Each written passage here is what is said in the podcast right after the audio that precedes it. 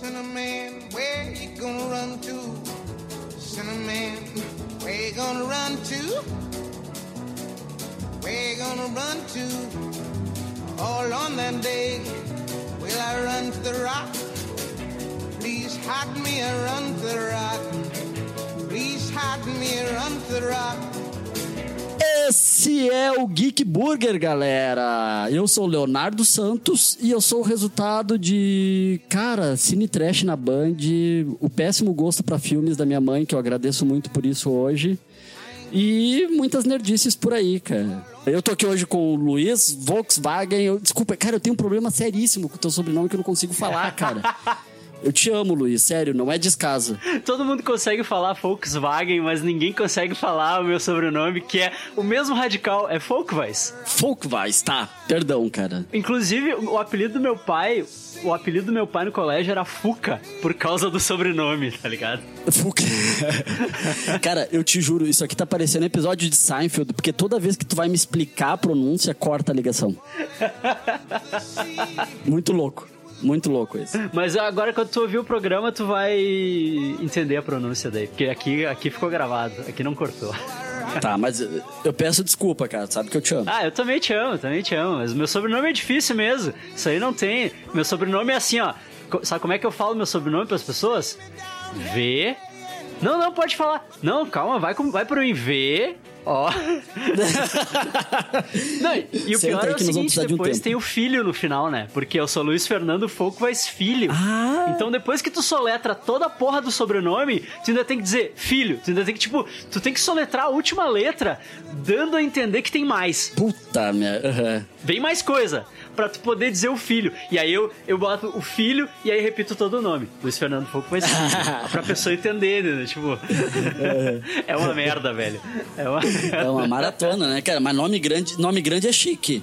É chique. É, nome grande é chique. Eu não sei dessas coisas. Uhum. Tá, Léo, nós estamos aqui pra quê, então? Nós estamos aqui hoje para falar, cara, dessa série delícia que é Lovecraft Country. Spoiler, eu gostei pra caralho. Vai, eu também. Eu também. Eu não vim para falar mal. E por que que o Léo tá apresentando o programa em vez de mim. Vou deixar pro Léo. Sério? Ixi, a gente não combinou essa parte. Porque eu gostei muito da série e eu tô assim, ó, espumando para falar sobre ela, cara. Representatividade, a gente tá vivendo numa época que, enfim, esse tipo de conteúdo é mais do que necessário, né, cara? Isso, então. Pra quem não conhece o Léo pessoalmente e nunca viu uma foto dele, o Léo é negro. Então. Exato. Eu me senti representado nessa série. E é super importante. A gente precisa, a gente precisa de mais conteúdo que fale da cultura negra, uhum. né? Porque parece que a gente não aprende direito na, na, na escola, assim, sobre a história Sim. dos negros no, no mundo, né? Não só, no, não só no Brasil, mas no mundo inteiro. Sim, e isso é muito conveniente, né, cara? Porque é um, é um esqueleto no armário do, do povo branco, né, cara? É. É, é, um, é um assunto difícil de falar, porque sempre ouve a galera falando que é mimimi, acabou a escravidão há 300 anos, sei lá, vocês é. já tinham. Não, cara, não é assim. Tem todo um processo de, de marginalização. É né? vitimismo, né? não existe racismo no Brasil e esses papinhos, né? Pelo amor de Deus, cara. Por favor, né? Sim, a galera oscila entre isso e proteger vitrine. Não, cara, e esse caso que aconteceu agora com, com o Beto no Carrefour, né? Aham. Daí, é, tipo, é, é são agressões diárias que a gente sofre vindo do, do nosso governo, né? É. E daí essa, tipo, foi uma das mais. Uma das mais recentes, não, porque é uma por dia, mas enfim, né, cara? O, no dia. Do, na véspera do dia da consciência negra, bah. tu vê um homem ser espancado até a morte. É. Sabe? Olha que para tu conseguir matar um, um, um, ser humano adulto na porrada, não tô falando isso porque eu testei só, né? eu, eu, sabe? Eu tô Mas dizendo não, porque. Não deve ser cara, fácil. tu imagina a vontade que tu tem que ter. É, não deve ser fácil, né? Não, é que é isso, né? A pessoa tem que estar tá com muita vontade, cara, de agredir alguém assim com as próprias mãos a ponto de fazer aquilo. E daí no dia seguinte ainda vem vice-presidente, vem presidente dizer não existe racismo uh -huh, no Brasil. Não, não existe. Né? Agora daí tu pergunta, não sei quanto é, quantas vezes brancos já foram seguidos dentro de um mercado? Né? Quantas vezes brancos já foram abordados no mercado? Eu já, cara, eu já tive três seguranças. Teve o caso da mulher branca que bateu num cara na padaria lá, acho que em São Paulo, no Rio, não sei. Sim. Não aconteceu nada com ela, né? Não, é bom porque tem um episódio do Lovecraft que fala bastante sobre isso, né? Sim. Que mostra uma situação, assim, bem, bem parecida com essa. E, e é isso, cara. Tipo, não tem... É, tu ouvir do, da liderança do país que não existe esse tipo de preconceito é... É, é- é tão, cara, é tão agressivo que eu acho que foi feito de propósito, sabe? É tão agressivo que parece, tipo, uma tática pra te deixar cansado, sabe? Pra É deixar um o outro lado com raiva mesmo. Negacionismo planejado, assim. Exato. Às vezes eu acho, cara, que esse, esse desgoverno aí. Tem, eles têm um, um- uma equipe de marketing do mal, assim, que planeja essas coisas. Não parece ser por acaso, sabe? Parece ser de caso pensado, assim. Que, que eles fazem essas coisas tipo, ah, vou privatizar o SUS. E aí fica todo mundo puto da cara que o cara vai privatizar o SUS. E aí, tipo, ah, não vou mais, não vou mais. Parece que ele, ele precisa que todo mundo fale daquilo naquele determinado período de tempo pra ele fazer alguma outra coisa sem ninguém ficar sabendo Sim. e sem ninguém falar sobre, pra que todos os, os holofotes se voltem pra aquela notícia bizarra que ele deu. E aí, daí depois ele volta atrás, tá ligado? Tipo, ele volta atrás, porque provavelmente ele já mexeu os pauzinhos que ele precisava mexer e tá tudo feito, a maracutaia tá feita, e então, tipo, tá, beleza, vamos voltar atrás lá com a, com a bomba que a gente jogou pra galera ficar tranquila. Sim. Sabe? Para isso, ele faz isso direto, ele faz isso direto. Cara, tem dois viés aí, Luiz. Um deles, com certeza, é cortina de fumaça, cara. E o outro é realmente, cara, eu acho que é quase uma tática de guerra, sabe? Uhum. Porque o que que acontece? Ele larga essa merda e a oposição fica enlouquecida. Aham. E a gente vai pra cima. E isso gera uma raiva. Até nas discussões, quando tu vai conversar com um bolsonarista, Não, não tu tem. fica muito puto, cara. Tu fica. tu- Eu, cara, eu perdi a paciência. A minha, a minha paciência, cara, anda bem menor que minha educação, sabe? Tipo, eu xingo, eu xingo. E daí o que que. Cara, esse radicalismo empurra mais essas pessoas pra longe, sabe? É. É, é- é tipo, enquanto a gente estiver aqui batendo cabeça, tentando morder a própria orelha, ele ganha. É, é. E é, essa é a tática, né? Essa é a tática do. Não, não- o cara não precisa de plano de governo, ele não precisa de proposta, ele não precisa de nada. Ele só precisa colocar o medo certo, né, nas pessoas. Sim. E dizer, ó, eu vou livrar o comunismo. é foda. Sim.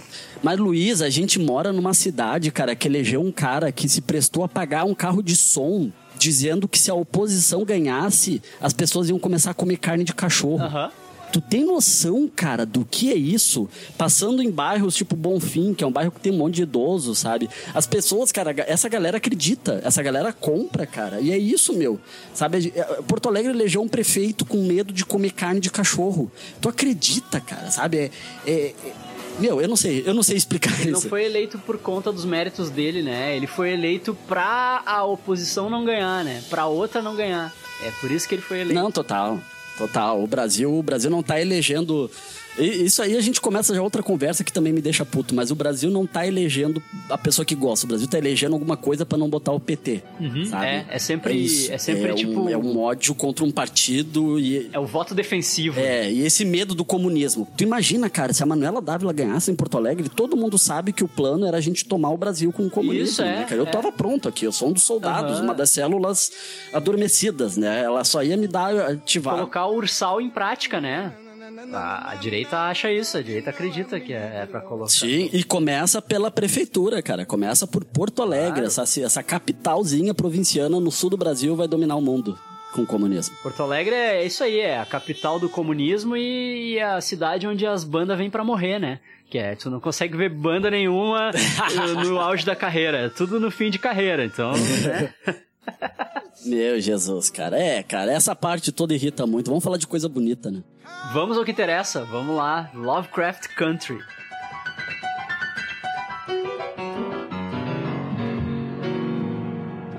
Snoochie boochies. bad feeling about this. Is this where you turn me into a vampire? Don't forget, 6TV. I'd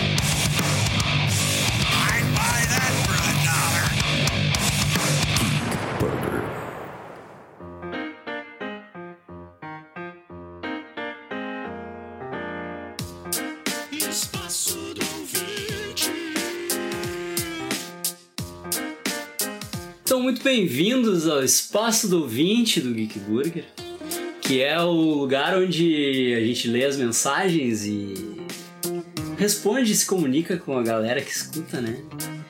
E eu tô aqui com o Mick. Sim, vamos, vamos ver os comentários que tem aí pra, pra gente responder, né? Vamos ver, vamos ver.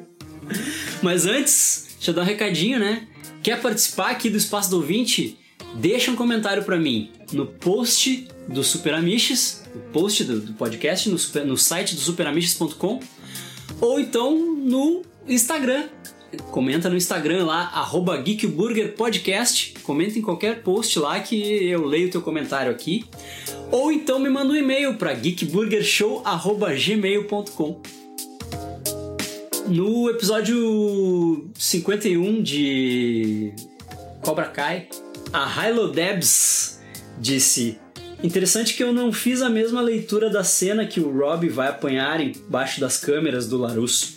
Pra mim, ele fez aquilo pra denunciar os amiguinhos do mal lá, pra registrar a cara deles, e não pra pagar de coitadinho pro Daniel. Lembra que o Chris Ah, tinha não, é, o falado? Chris falou que ele é... pa- pa- pa- É, não, eu concordo com ela. Eu também. Eu concordo com Eu ela. também. Acabou permanecendo a leitura do Chris, né? Que ele disse que ele achava que o Rob tinha ido pra, pra frente É, da não, câmera não, pra, não, é, pra pagar de coitado e, tipo, pagar de, de queridão com coisa. Mas eu acho que não, eu acho que ele. Queria, ele queria denunciar os guris. né? É, ele, ele foi pra câmera pros caras ir embora, né? Pros Isso. caras ver que a cara deles estava aparecendo e ir embora, acho, assim. Eu acho que sim. Eu acho que, que foi isso aí mesmo.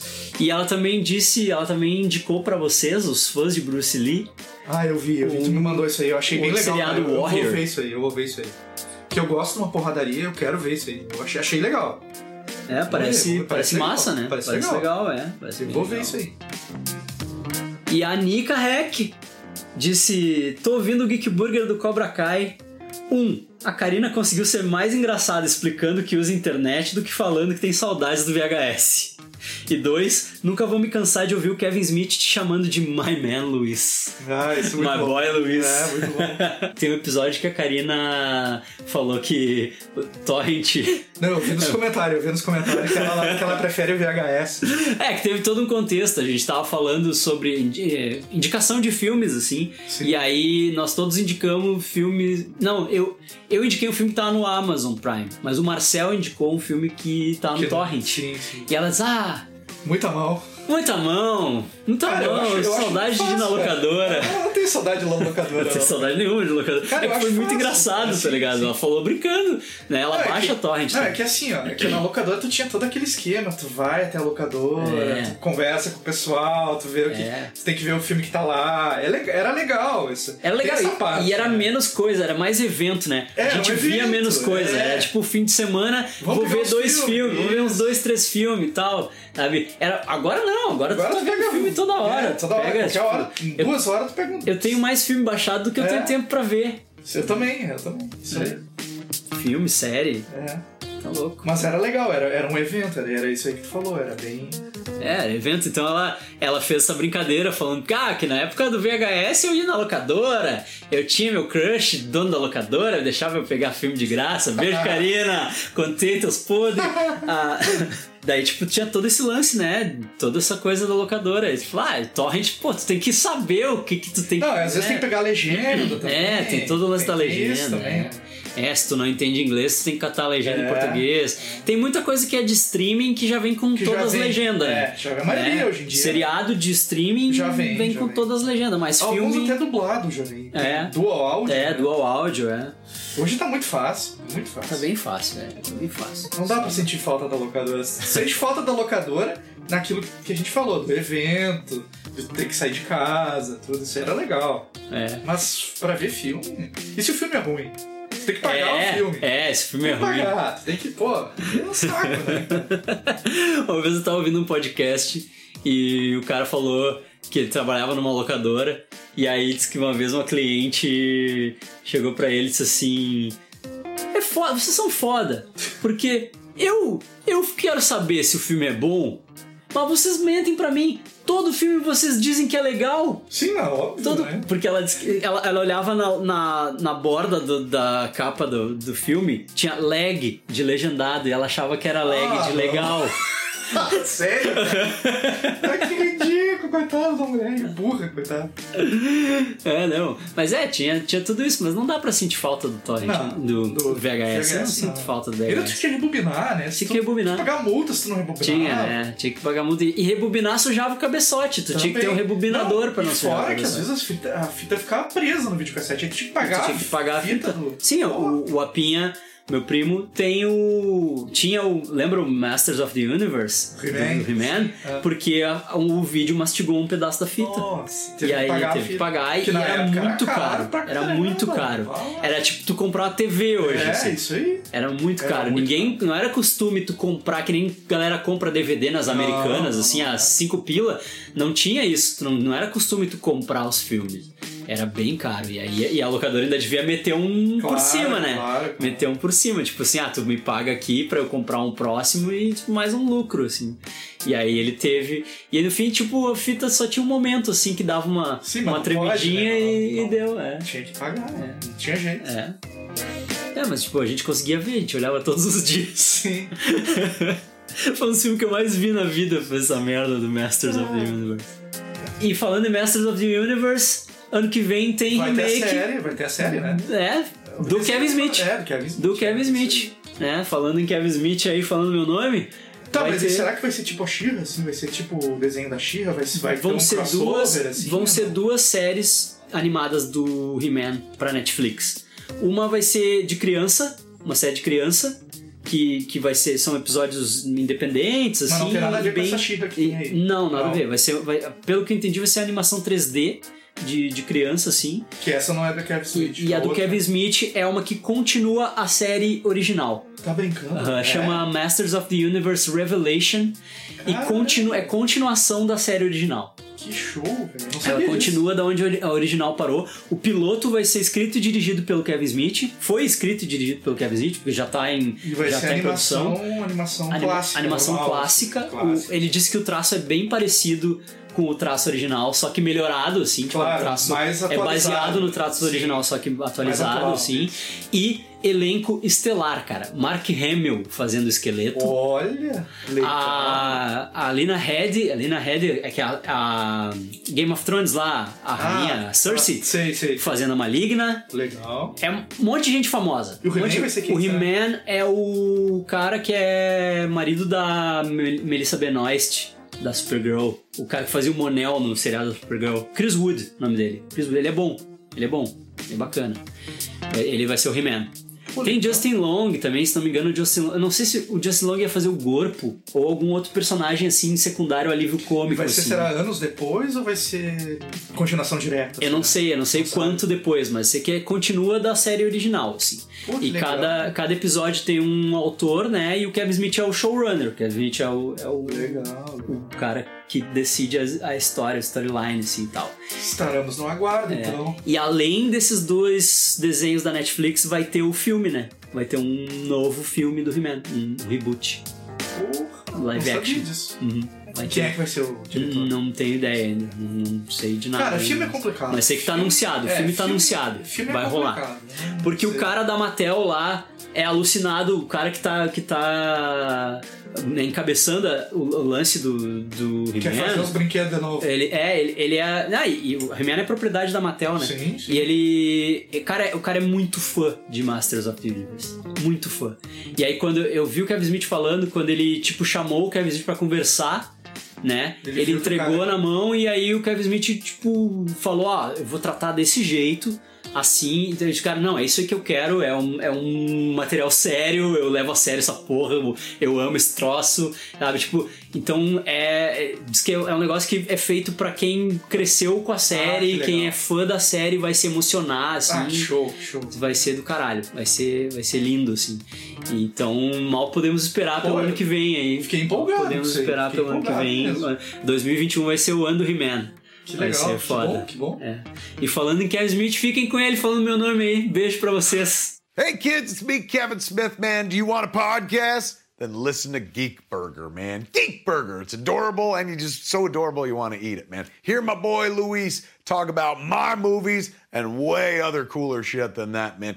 Geek Burger, man.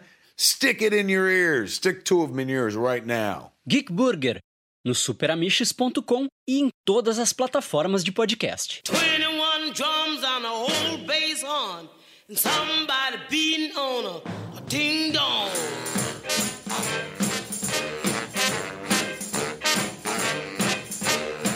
Quando eu vi o piloto, eu ficava tentando decifrar o que, que vai ser isso aí. Qual vai ser a mecânica? Isso, isso até me incomodou no começo da série. Porque eu, eu achei demais essa- esse tom místico que começa ali no piloto, né? Eles não te entregam de cara que tem magia. Não. Só fica aquela coisa meio, o que que tá acontecendo Não, aqui? é. E daqui a pouco, bum, aparece alguma coisa sobrenatural, né? E eu lembrei, cara, me deu muitos ares da primeira temporada de True Blood. E daí eu fiquei com um pouco de medo, assim, porque True Blood tem uma primeira temporada que é excelente. Eles jogaram questões ali do tipo. Tem uma nova classe agora pra, po- pra gente poder ser preconceituoso. Isso. Então, assim, é no sul dos Estados Unidos, né? E até os negros têm preconceito em relação aos vampiros. É a mesma tropo do X-Men pra falar sobre preconceito, né? É, isso aí, é isso aí.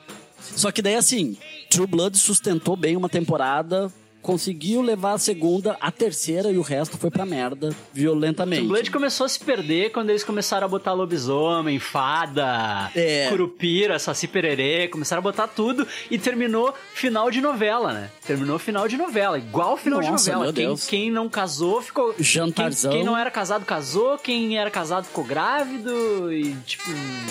É, todo mundo jantando junto. Virou fada, teve gente virando fada. Eu não sabia o que esperar do Lovecraft Country, porque eu não tinha lido o livro. Aham, eu também e, não. E eu não tava entendendo uh, qual era a relação com Lovecraft, né?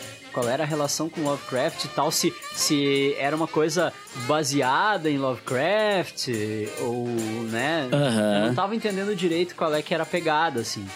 E, aí quando eu vi o piloto, né? O piloto também, ele, ele demora até, até te mostrar de fato as coisas e eu achei isso muito legal, assim. Eu achei que cada, Sim. cada episódio da série, ela é uma... é- eu, eu vi que ela é homenagem ao, à literatura pulp, né? Aham. E também um pouco ao, ao- ao cinema, né? Porque ela. Ah, o primeiro episódio é um road movie. O segundo episódio é, é Aham, uma história de cara. bruxa. Aí o terceiro episódio, sabe? Tipo, ah, tem história de monstro, tem, tem uma coisa meio Indiana Jones. E, sabe, cada episódio tem uma vibe diferente. Ah, daí tem o episódio que é o, o, o romance de guerra, né? Que se passa na guerra e, e tem um romance, só que tem o, o- Sim, o lance cara. sobrenatural. Aquele episódio eu achei do caralho. Aquele episódio achei foda. É lindo demais, cara. É lindo demais, cara. Mas eles conseguiram. Eles conseguiram juntar toda essa informação, essa multidão de informação, né? Em uma história só, né? E, e- e faz sentido pra história, a história caminha, Sim. né? Não é gratuito, assim, tipo, é- é- essas informações levam a história, assim. Total, cara, e nada é gratuito, cara. É muito bom isso, porque assim, até por exemplo, lá no terceiro episódio que tem, que é sobre. é, O gênero é Casa Mal Assombrada, né? Aham. E, cara, tu vê assim, o gore que a série te mostra faz sentido. O gore não tá ali de graça, sabe? Então não fica aquela coisa meio pastiche, assim. Não, cara, tu vê uma cabeça sendo desmanchada na tua frente, mas aquilo ali tá querendo dizer alguma Sim. coisa, sabe? É, é muito bem usado. Eu acho isso massa, meu, porque quando tu pega um assunto absurdo, pra tu transformar isso numa coisa pra tu, sei lá, pra tu conseguir, pra tua cabeça encaixar numa história e tu continuar levando essa história a sério, tem que apresentar isso de uma forma, sei lá, cara, coerente, poética até. Eu acho que é por isso que o episódio da coreana lá é tão massa.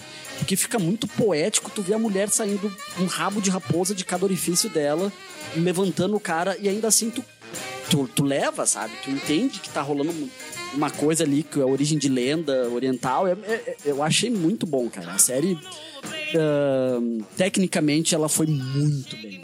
Muito bem. E puxar detalhes na história. Porque é bem isso que tu falou, cara. Cada episódio parece, ali no começo principalmente, parece que vai tentar homenagear um gênero.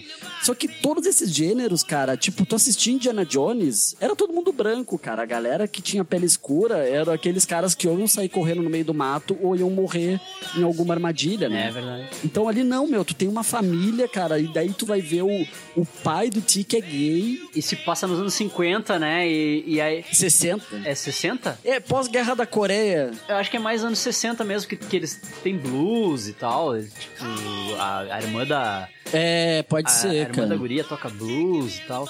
E, mas até o próprio Tick não entende o lance do pai dele ser gay, né? Eles não conseguem relacionar, né? O preconceito é uma coisa tão internalizada, né, no, no, no ser humano, que assim como eles sofrem preconceito por ser negros, eles, Sim. né, têm o preconceito com, com quem é homossexual, assim. Aham. Não rolou ainda a, a olhada pra dentro de si mesmo, assim, tipo, pra entender que o preconceito, todos os tipos de preconceito precisam ser combatidos, né? Total, cara. E tu vê, olha aí o, o quanto a gente perdeu, cara, durante todos esses anos. Porque tu pega, faz uma história, cara. Tu conta uma história de aventura, terror, tudo misturado. Só que tu traz a cultura negra pra dentro e olha como ficou diferente, cara. Olha, olha os conflitos que eles enfrentam ali, a riqueza da história que a gente conseguiu ver, sabe? E, tipo, as noções que elas nos trazem. Porque, cara, aquela galera tá ali entre. Eles têm o que duas frentes pra enfrentar, né? Que é a parte da magia, os demônios e aquele mundo sobrenatural que se apresenta pra eles. E tem a polícia, cara. A gente tem literalmente uma cena onde a menina prefere encarar o demônio do que encarar a polícia. É foda. E a própria polícia tá envolvida com magia, né? Sim, cara. Isso é muito foda, né? Porque, cara, É uma- metáfora do caralho, assim. Total, cara, porque, meu, que tem toda essa conversa. Eu lembro até do Papricast sobre Elvis, cara. É um dos programas que eu tenho vergonha. A gente fala muito do Elvis como pai do rock, o cara que da onde nasceu o rock. Nesse programa. E eu, eu acho que isso aí também é uma puta metáfora, cara. O fato de os brancos terem roubado a magia dos negros, né? Ah, tem, um, tem muito isso, acho que da parte da música, o quanto a- a- o povo branco absorve da cultura negra repagina e vende pro público deles. né? É a apropriação cultural, né? É, cara, Friends, por exemplo, estavam dizendo que tem uma. Estavam dizendo não, né? Existe uma série, uma sitcom, que é sobre um grupo de amigos também, que muita coisa que Friends pegou dali. Só que a diferença é que o elenco era todo negro dessa série. Bah, não sabia disso. Aí, tu vê, eu não, eu- eu não sei nem o nome dela, pra falar agora. É, mas isso não é, não é surpreendente, não. Não, né? Não é uma coisa surpreendente, não, porque é, é isso aí, é, é- rola sempre essa, essa apropriação cultural e esse whitewashing, né? Que os caras fazem o whitewashing pra poder vender, né? Certo, cara? E daí tu entra nisso, cara, tipo, na parte do por que diabos a magia? O que- qual é o papel? Porque eu ficava muito tentando entender qual vai ser o papel da magia nesse mundo. E, cara, é muito simples, velho. E isso fala muito sobre os personagens. Tipo, qual, é, qual era o emprego do tio Jorge? Ele tinha um guia de viagem seguro para negros nos Estados Unidos. Falando os lugares onde dava pra ir, onde não dava. Isso é muito a fuder, cara. Cara, o objetivo todo da família ali É um tapa na cara isso, velho. é demais, cara. E, e tu vê que é muito a construção, cara, de heróis que, o, que, a, que o, o povo negro não tem, cara. Sabe? Que a cultura pop não nos deu isso. Então, tipo, a gente tem ali quase uma galera que é tipo Johnny Quest, só que é uma família negra. E o, o- cara, o objetivo deles, desde o trauma lá do que eles passaram em Tulsa, é proteger o meu povo. Eu quero proteger o meu povo. Eu quero proteger o meu irmão, sabe? E é muito foda isso, cara, porque daí o Tiki. Por que, que eles querem a magia? Pra usar a magia pra se defender, é só isso. Porque eles sabem que tem gente que sabe magia querendo o sangue deles, né? Até isso é uma puta metáfora, cara. É o que ela, ela diz pra ele, ah, tu tem que, a gente tem que se livrar dessa magia, isso não pode, Aham. isso tá, tá- Isso- isso a é errado, morrer. né? Isso Não, corrompe. Eu vou usar a magia pra salvar a minha família, pra salvar nós, pra, pra proteger a gente e tal. E é muito bom a cara dele, cara, porque E ele. isso é muito do caralho, né? Sim, e ele ainda finaliza dizendo como isso pode ser errado. Né, cara? E daí, tipo, quando ele fala isso, eu tô fazendo isso pra proteger meu povo, como isso pode ser errado, cara? Tu pode de novo trazer pros protestos que rolaram aqui, pros protestos que rolaram nos Estados Unidos, que a galera ficou tão preocupada com as vidraças. Aham. Cara, não é isso, meu. É, é um desespero, entendeu? É desespero de tu. o- a galera tenta marginali- marginalizar a revolta do povo negro. Tu imagina a situação seguinte, cara. Tu tá aqui parado, vem alguém te dar um tapa na cara. E tu leva um susto. Porra, que porra foi essa? Daí vem alguém, alguém aqui te dá outro tapa. Daí te dá mais um e tu pede pra parar. A pessoa não para, ela segue te dando tapa. No momento que tu dá um tapa de volta, meu Deus, mas que violência é essa? Por que essa agressividade? Não, cara, é porque tá cansado, cara. É porque a galera tá morrendo. Isso é igual, é igual o cara que te irrita. Aham. O cara, tipo, te provoca, te irrita, e aí tu fica irritado, tu fica puto, e ele diz, para, meu, te acalma, Aham. senão tu vai ter um É. infarto desse jeito. Sabe? E daí tu "Mas, fica mais velho, puto, foi tu né, que cara?" me irritou, filha da puta. Nasceu contigo, cara. E tu sabe que até eu quero, eu quero até ver o nome do ator, porque eu, eu sou péssimo pra nomes, né? Eu não sei quem é que o, o ator que faz o Tic.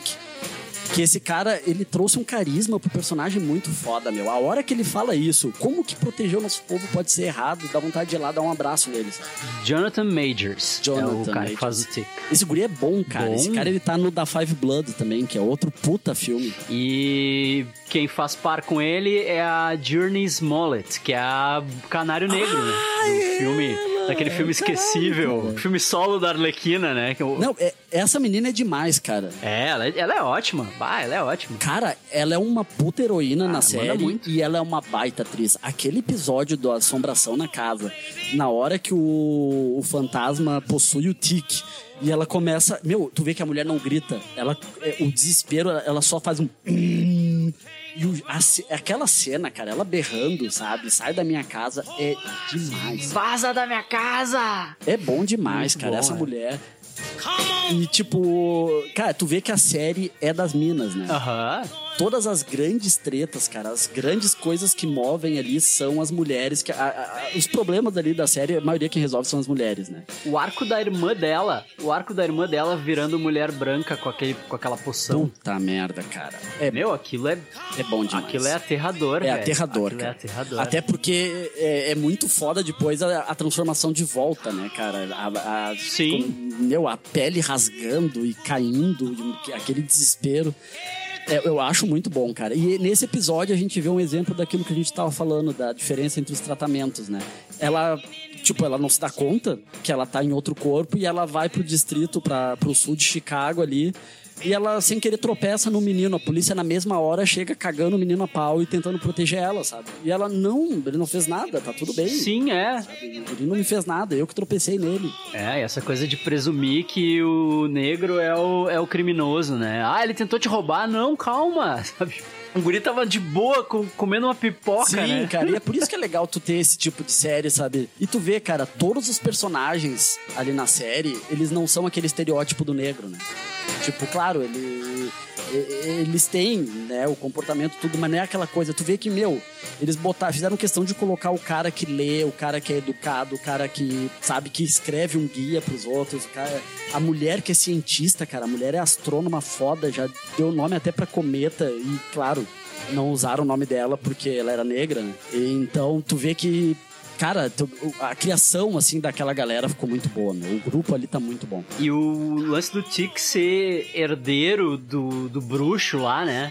Eles ser, ah, né, o, o, o ancestral lá, o bruxo o bruxo velho lá, ancestral é... Porque, claro, né, os senhores escravistas faziam filhos com suas escravas, né? Claro, cara. Isso é uma puta jogada, tipo, pra falar que, na verdade, é pra falar de apropriação cultural também, né? Porque pra falar que, tipo, a magia, na verdade, não, não é, não é dos brancos, né? Os brancos se apropriaram, né? Como várias coisas. Claro, meu. Na história do Não, mundo. e tem mais uma coisa aí, cara, que é muito foda, porque eu te digo mais, cara, eu acho que ele engravidava as escravas justamente porque ele sabia que ele precisava do sangue dele pra fazer aquela magia.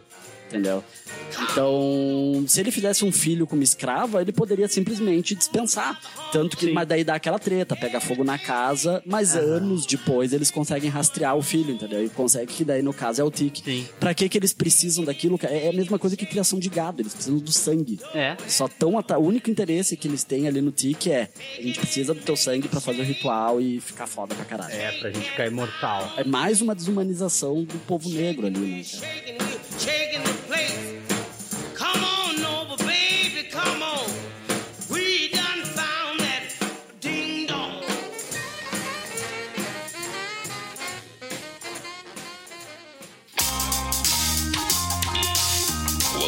De um ser humano comum se recusam a ver as maiores atrocidades produzidas por Hollywood, nossos heróis nada heróicos entram em ação. Eles assistem às piores ofensas cinematográficas sem medo e riem na cara do perigo. Enquanto chegam as mães do diretor, dos roteiristas, dos produtores e de todos os culpados pelas maiores ofensas registradas em película. Eles são corajosos, eles são destemidos, eles são audazes, eles são os masoquistas do terceiro milênio.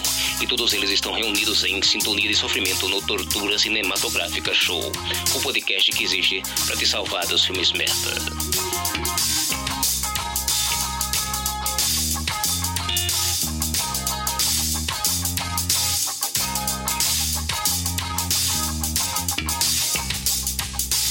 Tortura Cinematográfica Show, domingos no superamiches.com.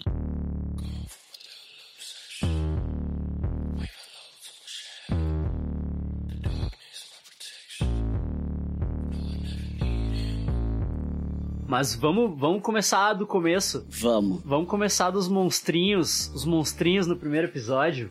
Aquilo é muito legal. Aquilo é bom demais, cara. Aquilo é homenagem a filme de vampiro, né? Aham. Porque eles até. O velho cita o Drácula. é- Não, não, e cara, é muito foda porque os vampiros, quando eles aparecem, eles até assustam pela violência dos ataques, né? Tudo. Aham. Mas, cara, tu tava o tempo todo tão tenso que tu comemora os vampiros. Tipo, puta merda, que bom que apareceu esses monstros, cara. Porque tu só não queria que os policiais ferrassem com eles, sabe, cara? E é, é, é- é muito lindo isso, cara. Aquela perseguição que levou até, que levou até os policiais seguindo eles na, na floresta. Putz. Puta, aquilo é muito foda. Eles estão no restaurante lá de boa. Aham. E aí, bah, o garçom vê que é um bando de negro, liga pros, liga pros malucos lá, pros KKK lá, maluco. E os caras, tipo, bah, vamos vazar, vamos vazar, vambora, vambora daqui agora. E os caras perseguindo eles de, de caminhão, de caminhonete lá. Até a loirinha, a Barbie lá, salvar eles, a, a Barbie, Barbie mágica lá, salvar eles. E aí depois tem a perseguição dos, do polícia, né? O xerife ainda. Cara, é, e, é, e é incrível, né? Porque tu vê que ali o, é o corpo de bombeiros que tá indo atrás deles. Então, assim, é, não tem polícia pra salvar, tu não tem pra quem ligar. Tu tem que. Cara, assim, ó, Não tem. tu tem que saber como se salvar, porque ninguém vai vir te ajudar. É? É, é esse o teto, sabe? Eles tinham pra- basicamente um condato inteiro atrás deles e ainda depois tem aquela conversa com o xerife, né? O xerife para eles na estrada e é um condado que é. Tipo, tem toque de recolher. Qualquer negro que. qualquer pessoa preta vista na rua depois da. De anoitecer, essa pessoa vai ser enforcada. E, cara, aquela perseguição e a conversa, e a conversa que não acaba nunca antes de eles poderem entrar na porra do carro. E daí tem aquela humilhação do policial, sabe? Que o cara fala, tipo, tu vai ter que dizer que tu é um ah, smart ass nigga, né? Alguma coisa assim, please. É, Enfim, tem toda uma conversa enrolando e tu vê, os caras têm seis minutos pra chegar na fronteira. E daí depois que eles conseguem, não adianta porra nenhuma, né? Porque os caras estão tudo lá esperando eles. Eles já estavam prontos pra realmente pegar, eles queriam... Sim, os caras queriam pegar eles. É, é o jiu-jiteiro, o jiu-jiteiro que sai pra rua querendo briga, arrumar briga, né? Exato! É esse tipo de bullying, né, cara? Mas é, e daí depois tem todo o teto, né? Esses vampiros, eles são tipo cães de guarda da família lá. Sim, da, da Barbie mágica lá. Cara, meu Deus, qual é o nome dessa família? Da Barbie Mágica, exatamente. Da Barbie mágica, Barbie mágica. Quando atendeu, cara, quando atendeu a porta, quando eles chegaram na casa, Aham. e aí o cara atendeu a porta, eu olhei, caralho, é um boneco. É um boneco atendendo a porta. Eu só fui perceber quem era o boneco no próximo episódio. é o filho do Ragnar, né? É, o ator que faz o Uber no Vikings. Eu só fui Aham. conseguir. Quando eu olhei pra ele melhor, eu disse: caralho, isso é o Uber. Daí eu fui pro IMDB e realmente era o cara. Sim. Tá ligado? Tipo, bah, atendeu um boneco à porta. O que é esse boneco atendendo a porta, né? Aí, tipo, claro, né? Tem a, a Barbie lá, aquela, aquela boneca lá. Tem a boneca e o boneco, né? Tem a Barbie e o que mágico. e tinha que ser assim, né, cara? Porque pra tu construir a narrativa ali é muito bom tu colocar essa galera assim que chega a ser até artificial, né? Que não Sim, são aquele muito cabelo. estereótipo dos branquinhos, assim. É, aquele cabelo loiro que, que é impossível, ninguém tem aquele cabelo loiro, né? No- tanto ele quanto ela, assim. Não, É não. muito. é- são muito, eles são muito, né? Estereótipo de, de boneco, né? Boneco branco, assim. Total, total. Essa galerinha Padre Chagas quase. Opa. Mas o. Cara, e é muito foda porque é realmente é difícil tu encaixar, ou tu, tu descobrir o ator ali, porque ele no Vikings ele tá total oposto, né? Todo sujo, barbudo, cheio de cicatriz, um olho meio bizarro. Né? Ele tá todo errado no Vikings. É, é, é. E ali ele tá o oposto, né? Foi bem. Foi bem. Só percebi que era ele no outro episódio. Mas e o, o lance dos monstrinhos, que os monstrinhos. ah, tinham a versão à luz e quando eles mordiam os policiais, os policiais também viraram monstros, né? Sim, Que é uma cara. puta metáfora em si, assim. Aham, não, é muito bom, cara. O- e a transformação do xerife ali, cara, tu vê que ele, a voz dele primeiro muda. Depois tu vê que começa a cair o cabelo dele, cara. O cara vai virando tipo a mosca, né, no filme. Tipo, e, cara, eu- e a galera falando, tu tem que atirar nele, atira nele agora. né? E é muito bom, porque, cara, eu não sei, se, se alguém não viu a série, eu sinto muito pelos spoilers, né? Mas, meu, o a agressividade do bicho é o, o, o xerife vai morder o pescoço do outro policial, ele arranca a mandíbula do cara fora. Ele morde metade da cara do policial. São, esses, são desses monstros que a gente tá falando, né, cara? É muito, é muito foda. E aí tu já vê um detalhe, cara, porque todos os monstros na série são brancos, né? São. Os vampiros são brancos, a galera da magia ali que tá indo atrás deles são todos brancos. Isso, é tudo Tanto que tu vê, quando tu vê a coreana, tu pensa, ah, um monstro. Não, mas a, a construção dela, tu vê que ela não é um monstro, é uma pessoa só amaldiçoada. Exato. Ela é um espírito, né, ah, né, de uma lenda e tal, que, que tomou, tomou posse daquele corpo lá. E só que na verdade ela ela mesma tá tipo aprendendo a, a ser humana, assim, né? Ela, ela Aham. decidiu quando ela conhece o Tic, ela decide que ela não quer mais tomar. Ele era a, centésima alma que ela ia tomar pra sair daquele corpo. E ela decide que ela não quer mais. Ela decide, não, eu me apaixonei e eu quero ficar aqui. E tem até um senso ali, cara, do tipo. É mais do que se apaixonar. Eu acho que quando ela enxergou o futuro do Tic, ela viu que tinha uma importância ali, né? De pro mal ou pro bem, ele tinha um papel ainda pra cumprir no mundo ali. Então eu acho que ela deu uma recuada. Mas, meu, a gente falou sobre o ancestral dele, né? Do cara branco lá que engravidava as escravas.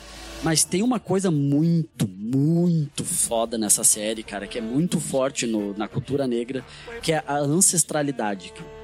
É, é, é demais, assim, porque, cara, tu pensa só, um povo é tirado do continente deles e jogado pra cá. Eles não tinham mais nada, cara. Eles tinham uns aos outros. É por isso que se chamam de brothers e sisters, tá ligado? Essa galera se fudeu tanto que era aquela coisa assim do tipo, meu, eu vou fazer o que eu puder pra sobreviver, vou botar outro no mundo e eu vou ensinar pra ele tudo que eu sei e ele vai ter uma vida melhor que a minha. Dá pra entender porque que o branco malandrinho, metido a malandrinho, quando resolve querer chamar os negros de brother, Sim. tem que tomar uma porrada, né? Dá pra entender. Eu, eu curto o termo brother, cara, porque assim, na real, meu, tipo, isso aqui não é eu falando, tipo, all lives matter, tá? Eu, tipo, não é esse papo. Mas que o ser humano é tão bosta, cara, tão bosta que a gente não consegue fazer nada sozinho.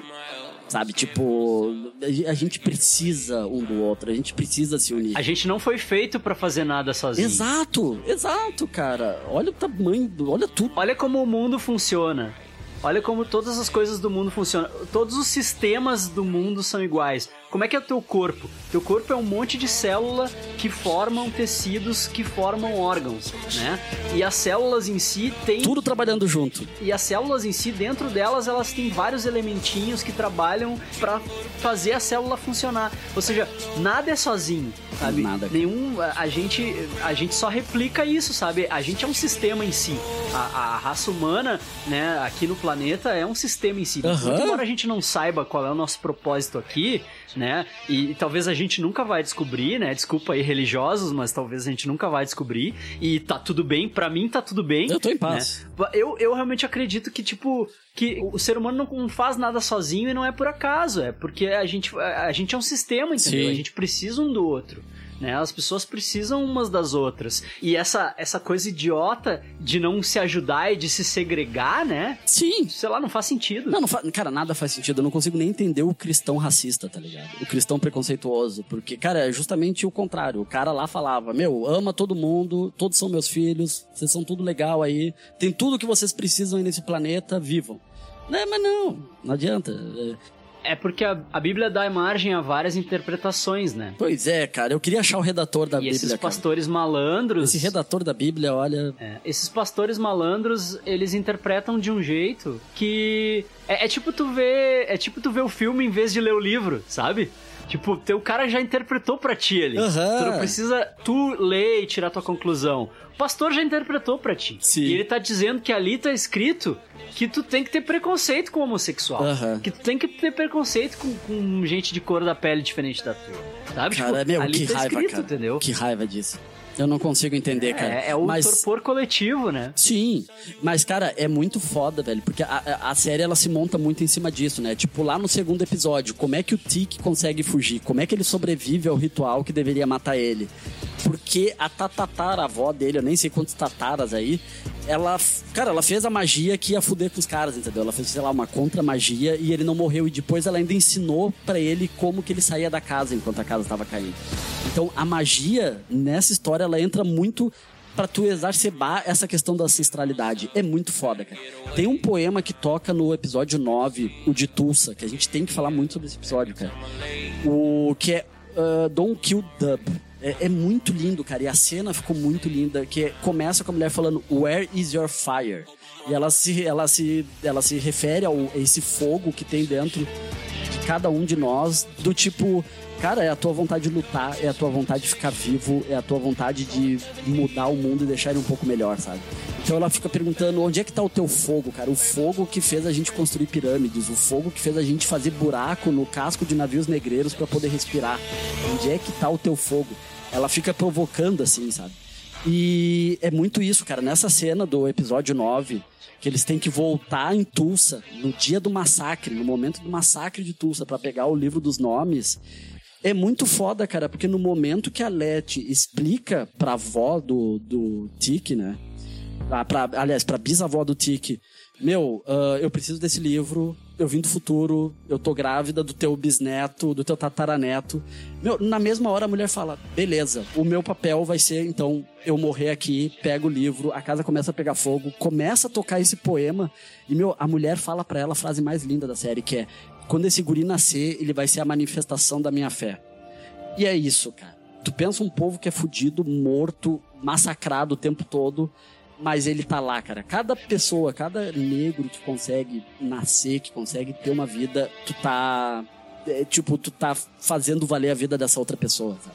É isso que eu fico muito puto, cara, porque todo mundo aqui no Brasil, quase todo mundo aqui no Brasil, tem algum traço de sangue negro. Eu diria que todo mundo, cara. Eu diria que todo mundo. É, cara, eu não consigo entender, por exemplo, o cara da Fundação Palmares, sabe? Dá vontade de dar um tapa na cara dele e falar: Meu, age de acordo. Muita gente se fudeu pra tu poder chegar aqui hoje. Muita gente se fudeu pra eu poder chegar aqui hoje, tá gravando contigo, ter minha casa, pagar meu aluguel, ter meu trabalho. Eu tenho que agir de acordo, cara. Eu tenho que ajudar as outras pessoas. Eu tenho que fazer valer. Eu lembro muito do Tom Hanks no final do resgate do soldado Ryan, sabe? Quando ele olha pro Ryan e fala: Meu, faz por merecer. Sete pessoas morreram pra tu sobreviver. Então faz por merecer. Sabe? É, Cara, o povo preto tem que agir de acordo, sabe? Então é, é- eu acho que é um pouco essa carga que a gente tem, sabe? Tipo, a gente, a gente tem que fazer por merecer a gente tá aqui vivendo o que a gente vive hoje. E a gente tem que tentar deixar um pouco melhor pra quem vai vir na frente. É, o- é- é o nosso papel. Todo mundo no Brasil tem sangue negro, Sim. sabe? É impossível. O Brasil é miscigenação, o Brasil é mistura. Se tu falar isso aqui na Serra Gaúcha, tu vai levar um tapa na cara, né? É, só que eu não consigo conceber esse escusão de Teutônia sendo neona... achando que são ariano, neonazista, sendo que no momento em que eles pisarem na Alemanha, né, com os, os neonazistas que, né, que ainda existem lá ah, na Alemanha, na, na Noruega, Suécia, né, tipo, tem, tem Estados muita Unidos gente, também. né, al- alt-right, né, tem muita galera alt-right lá. E, cara, pra essa galera da Europa, né, que é branca, ariana, não importa se a tua pele é branca que nem papel e teu cabelo é loiro e teu olho é azul. Tu veio do Brasil, tu é latino, caralho. Tu veio do Brasil, tu é latino, tu não é ariano pra eles. Não faz sentido. Não faz, cara. Eu, eu não tenho esse artigo aqui comigo, cara, mas teve uma vez que rolou uma parada que o movimento neonazista de São Paulo entrou em contato na, com o movimento neonazista dos Estados Unidos, alguma coisa assim, e eles só falaram: Meu, a gente não tem nenhum interesse em se envolver com Brazilian Mexicans. Brazilian Mexicans. É muita É, ignorância. resposta filha da puta, mas foi dada pra um filho da puta. É uma ignorância que os caras merecem, tá ligado? Merecem, merecem tomar na cara, devem ter ficado putaço ainda.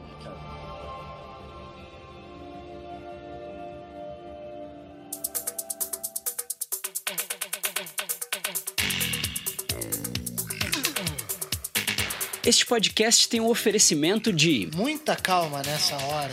Os colecionáveis do Muita Calma nessa hora são artesanais, feitos sob encomenda com pintura profissional. São peças únicas e que não devem nada para os grandes players internacionais do mercado de colecionáveis. Muita calma nessa hora. E tem de tudo: Marvel, DC, clássicos do cinema como Star Wars e Jurassic Park. E o preço? Tão acessível que tu não vai nem acreditar. É só seguir no Instagram MCNH Colecionáveis e encomendar o teu. É colecionável, é cultura pop, é arte, é Muita calma nessa hora. Muita calma nessa hora.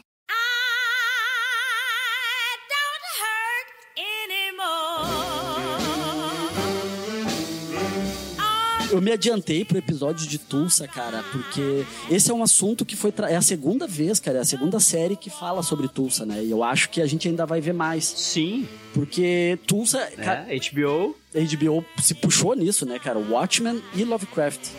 É muito foda. O, no episódio de Tulsa até tem um momento ali que o, o pai do Tick, né? Que o, o Montreux, ele é o único que tava no massacre e teve que voltar. Que ele fica olhando da janela ali, ele começa meio que descrever tudo o que acontece. Se eu não me engano, cara, é Peg Taylor o nome. Que ele fala assim, ah, que visão, cara. Daí ele fala, eu, eu vou dizer Peg Taylor, depois eu vou confirmar esse nome, porque não, não merece o nome certo. Que ele fala, o cara lutou até o final.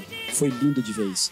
E daí eu fui atrás e realmente, meu, teve um cara que ele e mais um vizinho, se eu não me engano, eles conseguiram, a casa deles era numa colina, tinha algum teto, eles conseguiram fugir, eles pegaram munição, eles se armaram, ficaram lá, cara. Ficaram coisa, eu acho que foi coisa de 12 horas ou 16 horas. Quem chegava perto, eles matavam. Sabe? E eles realmente lutaram até o final, mas acabaram morrendo também. né?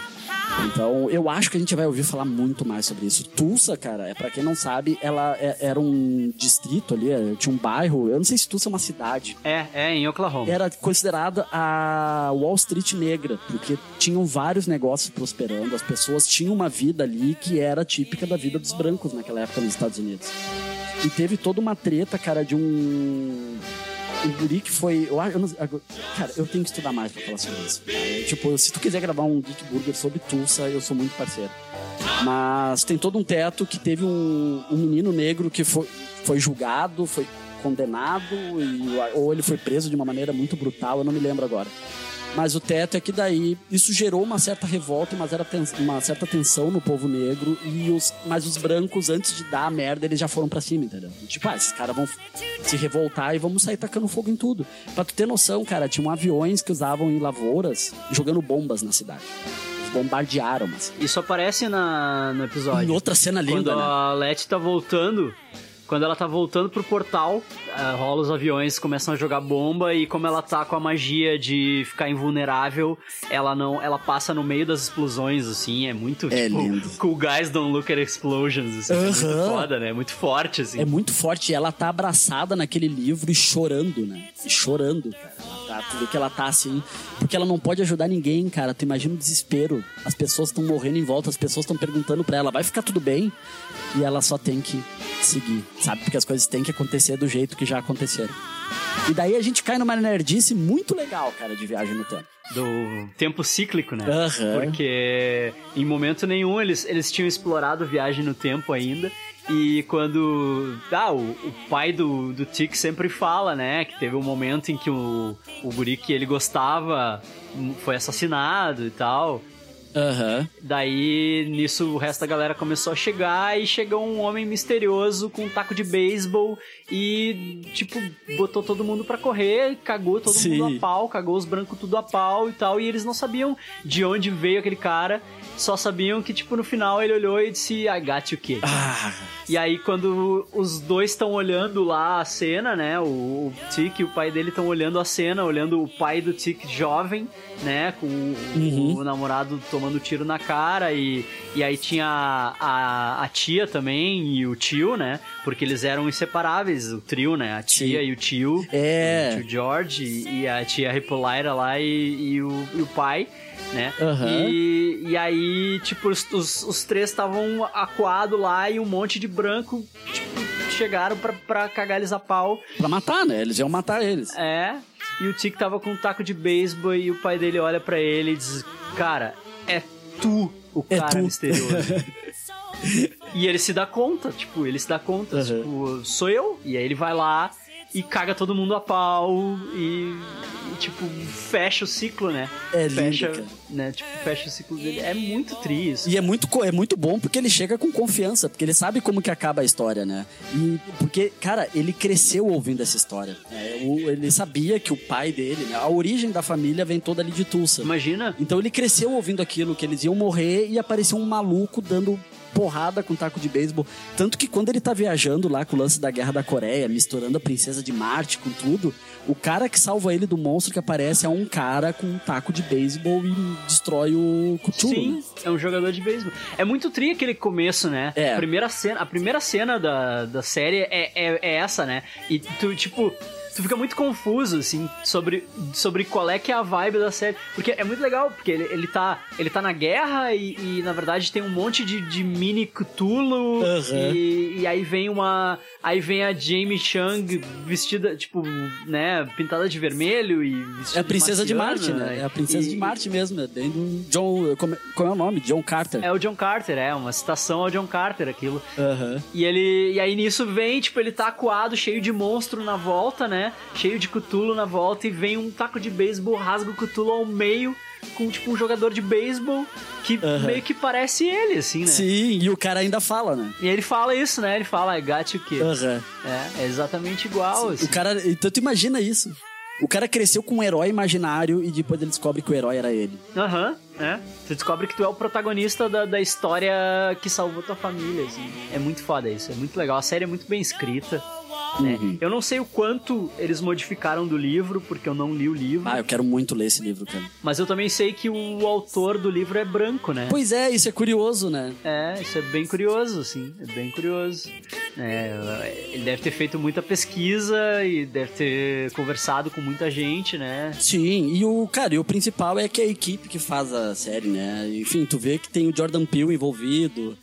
É, Sim, a, a criadora da série é negra. É, também, então eu achei né? muito legal. Até eu, eu não sei o que diabos tá passando na cabeça da HBO que eles ainda não confirmaram a segunda temporada. Pois é. Mas eu achei muito legal que a mulher falou isso, né? A gente quer manter o espírito da série dando protagoni eh, contando histórias ah, que eram ocupadas por brancos e agora a gente quer dar protagonismo negro. É isso. É, é- é- esse é o resumo do Lovecraft, basicamente, né? É, é isso que tu vai ver, é isso que tu compra quando tu pega a série. É muito foda, cara. E o. Que nem a gente tava falando, esse lance do, de todos os monstros serem brancos, né? Chega na hora lá quando ele consegue fazer a tal da magia de proteção. Que, tipo, a Letty já tá com uma outra magia lá, que ela tá invulnerável. E ele também faz a magia de proteção. Inclusive a cena que mostra isso é linda, né? Porque a, a polícia tá, enfim, atirando absurdamente na casa que eles moram. E ele vem correndo da, Trucidando a casa deles. né? Sim, e ele vem correndo pela rua, quando ele olha, cara, e a Leti vê que vão atirar nele, e tu vê aquela bala em slow motion, daqui a pouco pula um vampiro demônio daqueles do chão. E o detalhe, esse é negro, Aham. o vampiro é negro. O, o bicho tem a pele preta e ele está destruindo. Aquela cena é linda demais, cara. É muito foda. Eu não tinha me dado conta que aquele bicho era negro até o último episódio em que ele protege a guriazinha. Sim. Que a guriazinha tá sozinha no carro. Também a cabeça deles deixar a guriazinha sozinha Sim, no carro naquela floresta ainda. que é cheia daqueles monstros, né? Aham. E a guriazinha tá sozinha no carro e aí chegam os monstros, né? E aí quando chegam os monstros, chega aquele monstro pra proteger ela e aí tu olha ele em contraste com os outros e tu te dá conta que os outros são brancos e aquele é negro. E aí eu, vai, explodiu a minha mente, assim. Total. E outra, cara, fica confirmado ali que o Tic, ele realmente é filho do George, né? Uhum. Porque ele tava ali pra proteger o, o sangue do Tiki. Então, sei lá, de alguma forma, da irmã dele, né? Não, se bem que ela não teria. Ah, não, teria o mesmo sangue. É, É, tipo, é. é. bem isso. Ele tá atrás, ele protege a linhagem. Se ele, se ele não fosse filho do, do George, ele não teria o mesmo sangue. É né? verdade. É. É, verdade. É. Não, não, está certo. É, é. Ele é realmente filho do, é filho do George. Realmente filho do George.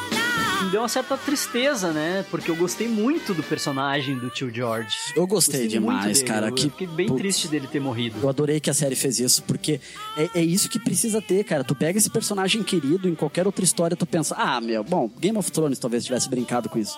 Mas tu pensa, eles não vão matar esse cara agora. Esse cara é muito legal. Esse cara é muito foda. O Uncle George é, um- é- é demais, assim. E daí, bum, segundo episódio, morto. E tu sente, né, cara? Tu, como dói aquela morte, cara. É muito foda. A gente falou da, da Dee, né? Que ela tava lá, tipo, deixaram ela sozinha no carro, mas a, a gente não sabia ainda que ela tava com aquele braço mecânico dela, né? Aquilo ali, eu acho que ainda vai dar muito caldo pra segunda temporada. Aquilo foi o twist do final, assim. Sim.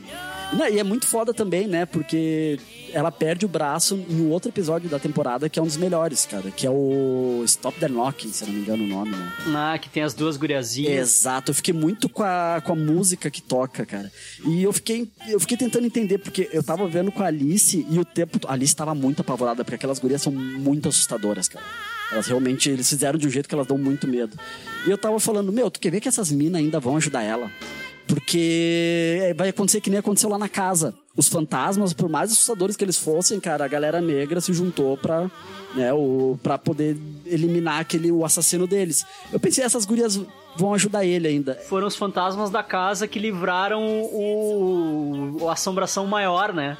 Que era aquele, aquele cientista maluco Sim. lá que mantinha, fazia experimento neles. Sim, mas daí, cara, é, e daí o que, que eu fui fazer, cara? Eu, eu pesquisei da onde, qual é que era dessa música, porque a música é muito cat e o, a batida da música, tudo, ela ajuda a deixar mais assustadora a maneira como as gurias se movimentam, elas parecem umas bonecas, né?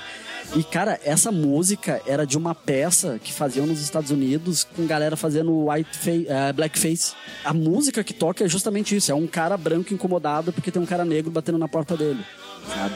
Então, cara, é, é mais perverso ainda. E as duas meninas são negras e estão com a cara pintada de branco, né? Mas elas estão meio pálidas, mas o que que parece? Parece que são duas pessoas fazendo white, é, blackface também. Então, cara, é perverso demais o feitiço, porque ele pega a pessoa negra e joga naquilo ali, entendeu? É.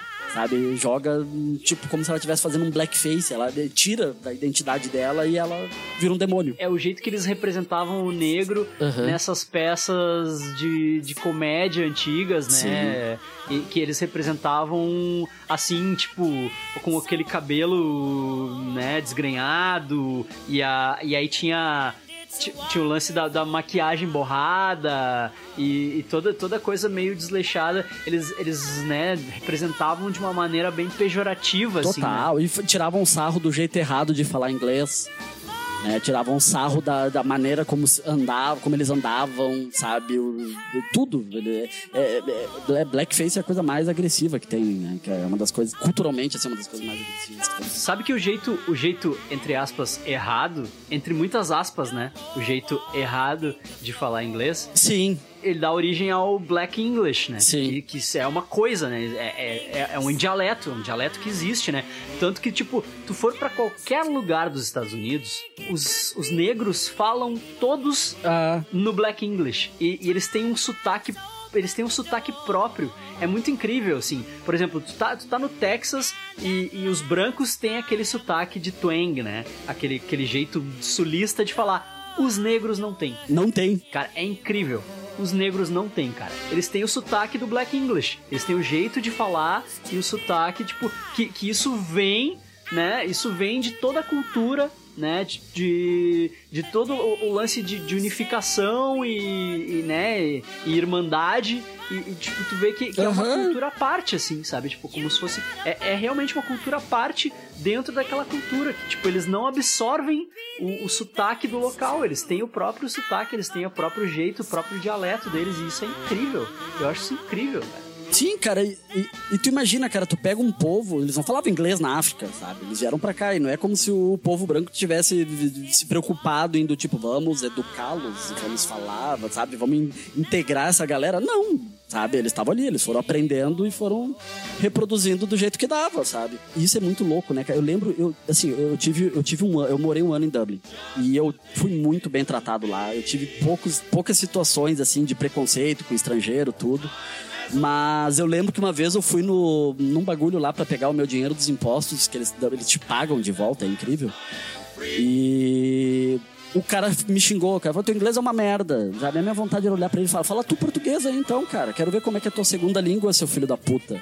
Eu não nasci falando inglês, eu aprendi. Eu adoro que eles tiram sarro do jeito como a gente fala inglês, né? Aham. Mas faz eles falar outra língua. Faz eles É. falar um espanholzinho, faz eles falar um português. Vai, vai, dar, vai, vai dar errado igual, vai dar, vai, vai ser engraçado igual, entendeu? Sim, cara. Eu tive uma namorada americana e, e aí quando ela tava aqui, ela tirava sarro do jeito que a gente pronunciava as palavras em inglês. Porque Aham. a gente a portuguesa as palavras em inglês quando a gente insere numa frase em português, né? O que faz sentido pra nós, né? Eu acho que faz bastante sentido pro falante de português brasileiro fazer isso, sabe? Porque Sim. tu não vai dizer, ah, vamos ali no Burger King.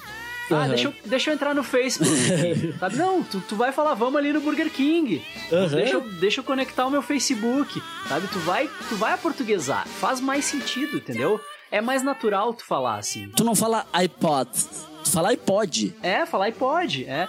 E aí ela, ela tirava sarro, ela ficava rindo, ah, Burger King, ah, não sei o quê. E aprender português que é bom nem se coçava, né? Tipo, não, aprender português Né? nem se coçava.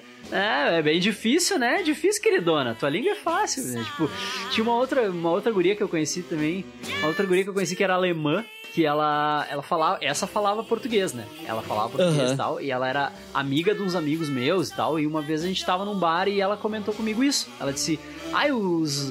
O, a- o pessoal aqui fala inglês errado. E eu disse, como assim? Ela, ah, quando vocês colocam alguma palavra em inglês no meio da frase, vocês não falam ela em inglês certo, vocês falam ela errado. E aí eu expliquei a mesma coisa. Isso é porque faz mais sentido, porque a, maior, a grande maioria dos brasileiros não fala inglês. Então faz muito mais sentido tu aportuguesar as palavras em inglês do que tu tentar pronunciar elas e, tipo, não soar natural, entendeu? Ela, ai não, lá na Alemanha a gente fala, quando tem um- uma palavra em inglês no meio da frase, a gente fala em inglês correto. Eu disse, sim, porque todo mundo fala inglês na Alemanha. Pois é, cara, o lá. Aqui não, entendeu? Tipo, aqui ninguém, quase ninguém fala inglês, então não faz É. sentido. Dá vontade de falar, né? Miau, queridona. Nossa, sem falar que o alemão é, É, parecido é. com o inglês, né? É, sem falar que é a mesma origem, entendeu? Tipo, é a mesma raiz e português e inglês não, entendeu? Então é totalmente estranho pra várias Sim. pessoas, não faz sentido. E aí o comércio, né, o capitalismo fica enfiando todos esses termos em inglês na gente e aí as coisas que antes tinham tradução elas deixam de ter tradução Aham. por questões comerciais, né? Vi de Star Wars, que antes chamava Guerra nas Estrelas e agora não. Agora a marca é Star Wars. É. Não se fala mais Guerra nas Estrelas, né? É Star Wars. Então, tipo, por, por razões comerciais, eles têm que enfiar os termos em inglês. E as pessoas adaptam do jeito que dá, né? Super-Homem não existe mais também, né? Superman, Não, tu é não vai mais. Superman, não- Tu não vai assistir o desenho do Super-Homem agora. Tu vai- É Superman. é, é uma marca, né?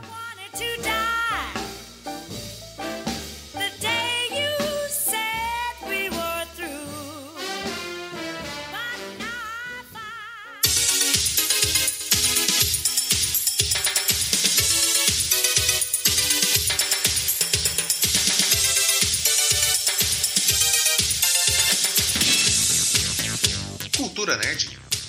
Falta de cultura nerd? Falta de qualquer tipo de cultura?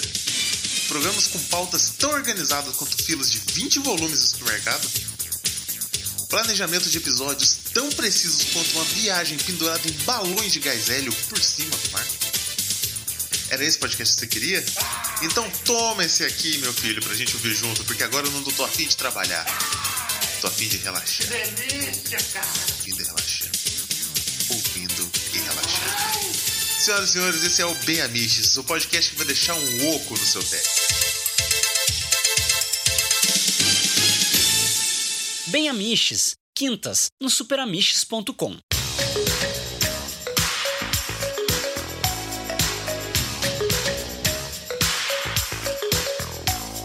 sobre o artigo que tu me mandou, eu, é, eu separei umas coisas. Eu vou deixar o artigo, tá? No link do post, porque eu acho que é, é muito importante o pessoal ler, tal. Ah, acho que quem não sabe inglês, o artigo tá em inglês, quem não sabe inglês dá pra traduzir pelo Chrome e vai ficar ok, vai dar pra ler e tal. E. Aham. Cara, basicamente ele fala sobre como a, a história negra não foi ensinada nos Estados Unidos. Não foi ensinada nas escolas. E s- se aprendeu uma, uma versão ah, abafada e uma versão editada para benefício branco, assim. E, e sobre como a, a gente está aprendendo é, esses, esses ah, fatos históricos em, em programas de TV, né? Aham. E, e eu me lembrei de uma. Eu me lembrei, quando eu tava lendo, eu me lembrei de uma série que eu assisto, que tem no Prime, que chama Blackish. Eu não sei se tu já viu, que é uma sitcom. Ah, boa. Aham. E é uma, é uma sitcom de uma família negra, que é uma família que o, o pai da família, ele cresceu em Compton, né? Que é, que é um, um gueto, né? Uma Aham. cidade, né? Subúrbio de Los Angeles muito, muito, muito foda, sabe? Tipo, muito, muito, né? Carente, assim. E, e é, é, é como se fosse, como se fosse é, é- é o mesmo tipo de situação de quem cresce na favela no Rio, né? Aham. Tu, tu se vê sem, sem opções, tu se vê sem saída e, e muita gente acaba indo pro crime, né? Aham. E, então ele é um cara que ele conseguiu sair, ele conseguiu estudar e ele conseguiu ter um emprego bom e ele conseguiu, né, casou e ele, e ele tem uma casa em Los Angeles ah, e ele, né, trabalha numa agência de propaganda, ele tem um cargo alto, né, na agência de propaganda e ele tem cinco, quatro filhos, ele vai ter o quinto agora, tem quatro filhos e então ele, tipo, ele sempre tenta dar pros filhos o, o que o que ele não, né, não tem. Então, tipo, tem muito conteúdo bem sério. Eles fazem muita piada, né? Eles fazem muita piada com, com o, o jeito branco das coisas, né? O, o- o branco médio americano. Aham. Mas eles fazem piada com eles mesmos também. Eles fazem piadas, tipo, tem, tem umas coisas que são muito engraçadas, tipo, tipo ele. ele. O nome dele é Andre, né? É o Dre. E ele. Ele fica puto, tem, tem episódio assim que ele fica puto que o filho dele é um nerdão molenga que, que gosta de. que gosta de, de, de fazer cosplay, de, de magia e não sei o que, e, e jogar RPG e caralho. Ele diz, ah, eu, que eu não fui criado assim? Por que que meu filho, meu filho, eu não consigo me conectar com meu filho, não sei o quê. E aí tem um episódio que o filho dele tá super malandrão, super fodão, macho alfa, e tipo, ah, jogando basquete, ganhando, de- ganhando dele no basquete, não sei o quê. Aham. E ele fica puto porque o filho dele. Porque o filho dele tá foda e tá mais foda que ele, tá ligado? Então, tipo, e tem vários momentos assim que ele, ele reclama, ele reclama que, tipo, ah, os, os, os brancos são racistas demais, os brancos são, tipo, estão sempre desconfiados de mim, não sei o quê. E aí tem um momento, tem um episódio em que tem um momento que tem uma mulher branca que pega elevador com ele e ela não fica com medo dele, tá ligado? Tipo, ela fica Aham. super à vontade, assim, ah, deixa a bolsa dela aberta na frente dele, e, tipo, fica super à vontade e nem, nem registra, entendeu? Tipo, nem. Aham. E aí ele fica puto. Porra, cadê o. Cadê o. Os caras não tem medo de mim mais? Agora, sabe? Tipo, então eles fazem muita piada, né, né, com Aham. isso. E, e aí, só que tem, um, tem uns momentos. Tem o Lawrence Fishburne é um dos produtores da série e ele é o vô da família. E é do caralho, a série é do caralho. E, e ele. E daí tem um momento em que o guri tá. tá, tá tipo. Tentando decorar o discurso do Dr. Martin Luther King, né? Aham. E ele fica só a- na parte do eu tive um sonho e tal. E aí o velho, né, o Lawrence Fishburne chega pra ele, não, deixa eu te contar o verdadeiro discurso, porque o discurso que vocês aprendem no colégio é, eles só eles editam e eles pegam só a parte que é que é bonitinha, que é interessante pros brancos. Mas tem toda uma parte sobre direitos dos negros, sobre reivindicar direitos dos negros e tal, que tu não aprende no colégio. E aí ele recita pro guri todo o discurso. Eu não sabia disso. Eu não sabia que o discurso do Martin Luther King tinha sido editado assim. Que foda, cara. No final eles botam essa parte. Meu, é muito. Essa série é do caralho. Blackish. Ah, eu vou ver, eu vou e ela ver. tem depois um spin-off. Ela tem um spin-off que é com a filha mais velha indo pra faculdade, que chama Grownish. Mas, mas tipo, cara, é, é legal pra caralho. A série é legal pra caralho. É bem engraçada, ela é bem escrita. As situações. Meu, tu, como um cara negro, vai te identificar com várias situações. Tu vai, vai ver que tu já passou por várias delas, assim. Que foda, cara. Eu tenho que ver acho essa ela série, é meu. super, Vai. é super importante pra quem para quem é branco assistir ela também, cara, porque ela, ela conversa muito, ela, ela dialoga muito, ela tem esse, esse diálogo, né, de, de- de- das pessoas entenderem, né, as, a- o, o branco conseguir entender sobre o, o que que o, o negro já passou e, e que ele não consegue entender e ele não, para não ficar dizendo que é vitimismo, sabe? Eu acho isso muito foda, cara, porque é, é- é o nosso chão, né? Cultura pop. A gente tá aqui pra falar de cultura pop. E a cultura pop, cara, ela pode nunca ser vanguarda, ou quase nunca ser vanguarda, mas, meu, como ela é importante pra moldar, sei lá, cara, pra moldar o imaginário, pra, é- é- ela tem um papel, uma representação muito grande na sociedade, até pelo alcance, né? Justamente por ser popular, por ser pop. Então, eu entendo que tem filmes super cabeças que fazem tu pensar que, tipo, faz tu. Sabe, o Moonlight, o próprio Moonlight, que é até bem pop, porque ganhou Oscar, tudo.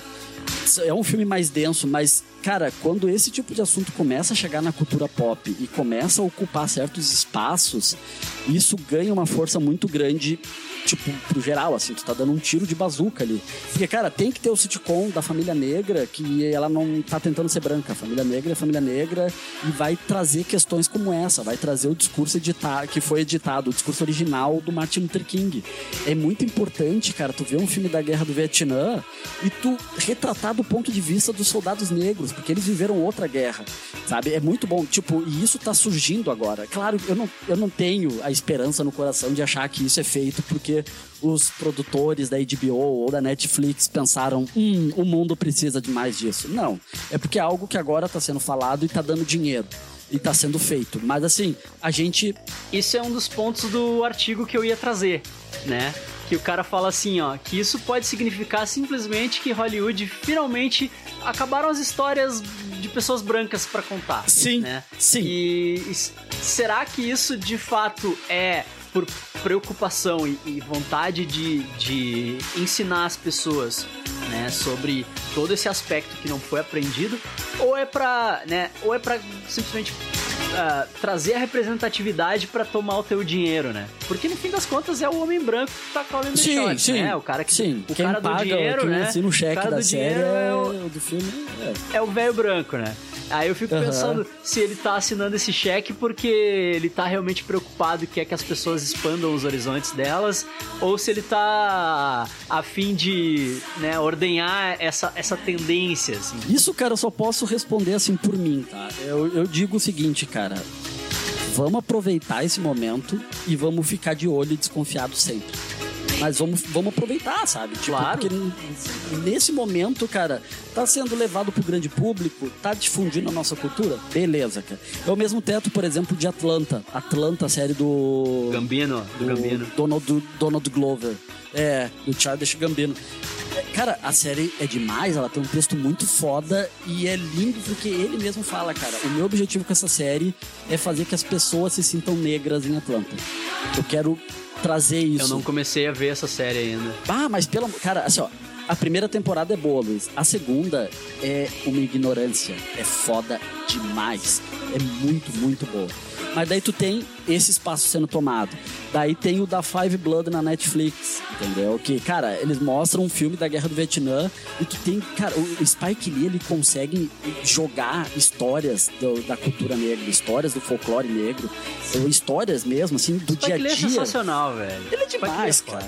Tipo, eles estão ali, os quatro veteranos estão conversando e eles falam, cara, eu não entendo esses filmes de Hollywood, cara, porque eles ficam tentando ganhar a guerra do Vietnã. Isso é coisa que não aconteceu. Eu quero que eles façam um filme de herói. A- Aliás, antes disso, eles ainda tiram sarro do Rambo, né? Porque eles mostram lá o Rambo todo traumatizado. Aquilo lá não é nada, cara. Ninguém, tipo, ninguém faz o que o Rambo fez depois de sair do Vietnã, entendeu? Eles falam, eu quero ouvir história de heróis de verdade, como fulano de tal, que daí eu não lembro o nome do guri de novo, mas como fulano de tal, com 18 anos, ele pulou em cima de uma granada e ele foi o primeiro homem negro a ganhar a medalha de honra lá na Guerra do Vietnã. Ele pulou em cima da granada pra salvar todo o pelotão dele.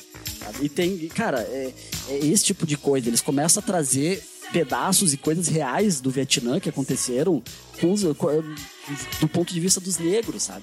E tu vê que tá tendo esse movimento que é pra tu criar um histórico de heróis, é pra tu criar personagens pra tu te identificar, é resgate, é um resgate, sabe, de um espaço que não era nosso, cara, que já foi enfim, que na real não é nem resgate, né? É, é uma tomada de um espaço que não era nosso.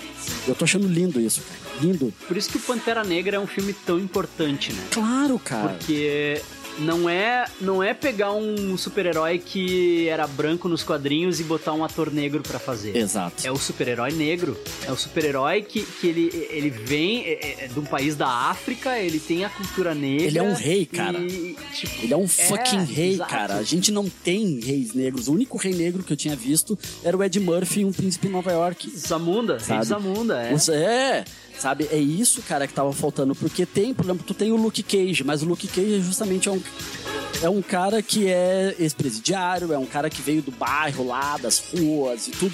Agora não, cara, tu tem um personagem negro, o cara é rei. Sabe? Tipo, eu- adorei quando questionaram, tá, mas por que, que as mulheres têm a cabeça raspada e cabelo curto? Daí Elas falam, porque elas são lindas assim. A noção, tipo, de tu querer ter cabelo longo, cabelo liso. E elas são guerreiras. Vai lutar de cabelão. É, cara, e outra, e elas explicam, a noção de beleza daqui é diferente da noção de beleza de vocês. Sabe? Não tem essa, não é o padrãozinho. Eu acho lindo isso, quando a mulher tá de peruca lá, até a atriz que faz a Michonne, que ela tá de peruca lutando, a primeira coisa que ela faz é tirar a porcaria da peruca. Tirar a peruca. É, tirar a peruca. Muito bom.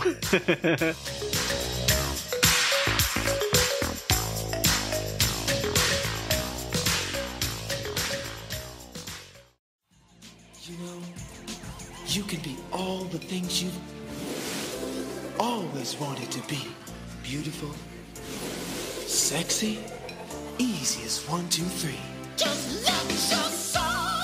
Ao longo da história, a gente tem momentos de, de cultura pop, né, negra, que vieram ao, ao olho do, do grande público, né? Tu, tu citou Coming to America, né? O Príncipe em Nova York, que é um puta filme, filme. sobre cultura negra, né? E é massa, Ele- né? to- Todo mundo é negro no filme, não tem branco no filme. Não. né? O único branco que tem é o Ed Murphy pintado de branco. Aí, cara, porra, um filme feito nos anos 80, cara, eu acho ele, pelo, a lembrança que eu tenho dele, eu acho ele justíssimo, assim. Eu acho que pros anos 80, a representatividade Eu revi ele esses tempos, é um puta filme, é cara. bom ainda, né, cara? É um puta filme. Ah. É engraçado pra caralho, é um puta filme. Ah, que fudeu, eu quero rever, quero rever. Mas é, mas é, cara, é- esse tipo de coisa é importante, sabe? Eu, eu no, no Papicast que a gente falou um pouco sobre cultura negra, assim, eu comento com o pessoal, né? Porque eu, eu fui criado como um cara branco. É, O teto é esse, assim. Eu, o meu pai nasceu numa favela, trabalhou pra caralho, conseguiu sair. É uma exceção nesse cenário, né? Porque nem todo mundo que consegue trabalhar pra caralho consegue sair dessa situação. Ah, e eu, enfim, Às cara. eu vezes trabalhar pra caralho só bota a gente mais no buraco, né? Exatamente, consegue cara. sair. E assim, eu eu me criei num colégio de no mesmo colégio que tu, né? Um colégio particular que Colégio particular, é. tipo praticamente, cara, eu, eu não lembro de ter colegas negros. Eu não lembro, assim, eu, eu me criei, eu não tinha nenhum amigo negro aqui na minha casa. Eu me criei no meio dos brancos. Eu lembro que minha frustração na adolescência é que meu cabelo não ficava igual do Chandler ou do Joey. Sabe? Ou do Ross. Bah. Eu queria. eu- eu- E agora tu tem. Tu, tu assumiu tua negritude e teu cabelo é muito a fuder. O cara é tão libertador, cara. É tão libertador, assim. Então, eu tô, eu tô correndo atrás hoje, né, cara? Eu posso até ter falado muita merda aqui daqui a pouco sobre cultura, sobre background, tudo, até usado termos errados, mas eu deixo aqui, assim, o, pedido de desculpa, qualquer coisa, e. Mas eu tô me educando, cara. Eu tô indo atrás, eu tô estudando, porque é bem isso, sabe? A gente tem que fazer por merecer estar aqui. Mas é importante pra galera que ouve e que é negra se manifestar também, né? Se a gente falou merda, vem junto Ah, e. por favor, cara, me corrige Chama a gente aqui, né? Sim, não, me corrige e pode ter certeza que a, a crítica vai ser absorvida. Mas é, eu lembro de ter muito poucos colegas negros no colégio, assim. É, é, isso diz muito, assim, de. Claro. de- aí vem os caras falar que não existe racismo, né? Aí, Cara. isso diz muito de como é, como é difícil tu, tu ser uma pessoa negra e, no Brasil e, e tu conseguir sair da, da situação de, muitos, né? A Claro, situação de- cara. de marginalidade, né? Que veio de lá da época da escravidão, assim. Sim. E, meu, inclusive, cara, eu, eu, eu não sei se o termo não vem disso até, mas quando eles aboliram os escravos, cara, eles não queriam a galera morando na cidade junto com eles, né? Esse pessoal foi morar longe da cidade, foi morar longe de onde tinha comércio, foi morar longe de onde se ganhava dinheiro, né? E eles não conseguiam ter acesso tão fácil assim. Então era complicado, sabe? É, tipo, imagina, cara, tu tinha que. Às vezes tu ia trabalhar em outra cidade, se tu dormisse no banco da praça da cidade, tu era preso por vadiagem. Sabe? Tipo, como é que tu vai fazer? Então é, é um monte de questão, cara, um monte de coisa. E isso se. Enfim, né? Só concluindo o raciocínio, isso se perpetua até hoje, né? Por isso que a gente tem favela, por isso que a gente. A população da favela é predominante, predominantemente negra, sabe? A galera não, não teve, assim, não foi algo do tipo abolir os escravos, vamos integrar na sociedade e vai dar tudo certo. Não. Sabe, eu adoro. Tu assistiu American Gods? Eu comecei, eu não terminei. Eu comecei só. Chegou a ver o episódio que o, o deus negro vai no porão do navio negreiro? Sim. Eu- Eu acho que é um dos primeiros, não? Cara. É um dos primeiros episódios? É, eu, eu acho que é o segundo. É. Que ele pega e fala: É, vocês estão fudidos. Ah, vocês estão fudidos. Eu vou dizer uma coisa: daqui a 100 anos, vocês estão fudidos. Daqui a 200 anos, vocês estão fudidos. Sabe? Você, a vida de vocês daqui pra frente, sabe? E a das, dos filhos, dos netos, dos- vocês estão fudidos, cara. Vocês vão ter que lutar pra sempre pra poder ter alguma coisa. É muito foda isso, né? Mas cria esse senso de, de irmandade, assim, que. Sim. A galera branca não tem, né? Não tem e não entende. Não entende porque nunca passou por isso. E aí eu já tive que ouvir absurdo do tipo de Bolsominion, né? Óbvio. Quando eu falei que eu decidi, né? E, e isso é uma decisão que, que eu tomei nos últimos anos, não votar mais em homem branco, velho, rico. Nunca mais, entendeu? Porque esse cara não me representa. Esse cara não representa os meus interesses. Porque eu não sou um homem branco, velho, rico. Exato, cara. E os bolsominions me disseram que eu sou racista. Ah, pelo amor de Deus, é, beleza. Porque eu não quero votar em cara branco. Ah, tu é racista. Eu disse, como assim, velho? Que que é isso? Lê o que tu tá dizendo, rapaz. Te liga. Ele, não, não. Racismo é racismo. Com branco ou com negro, racismo é racismo. E outra, não, não interessa, cara, não importa o quanto o homem branco estudar. Que nem, por exemplo, eu super apoiei Manuela, super apoiei Boulos, mas eu tenho plena noção que eles também não sabem o que é ser negro, eles também não sabem o que é ser, sofrer preconceito. O Boulos até foi criado em comunidade mais pobre. Eu, eu sei que a Manuela era uma mina rica aqui de Porto Alegre, sabe? Rica não, mas classe média alta.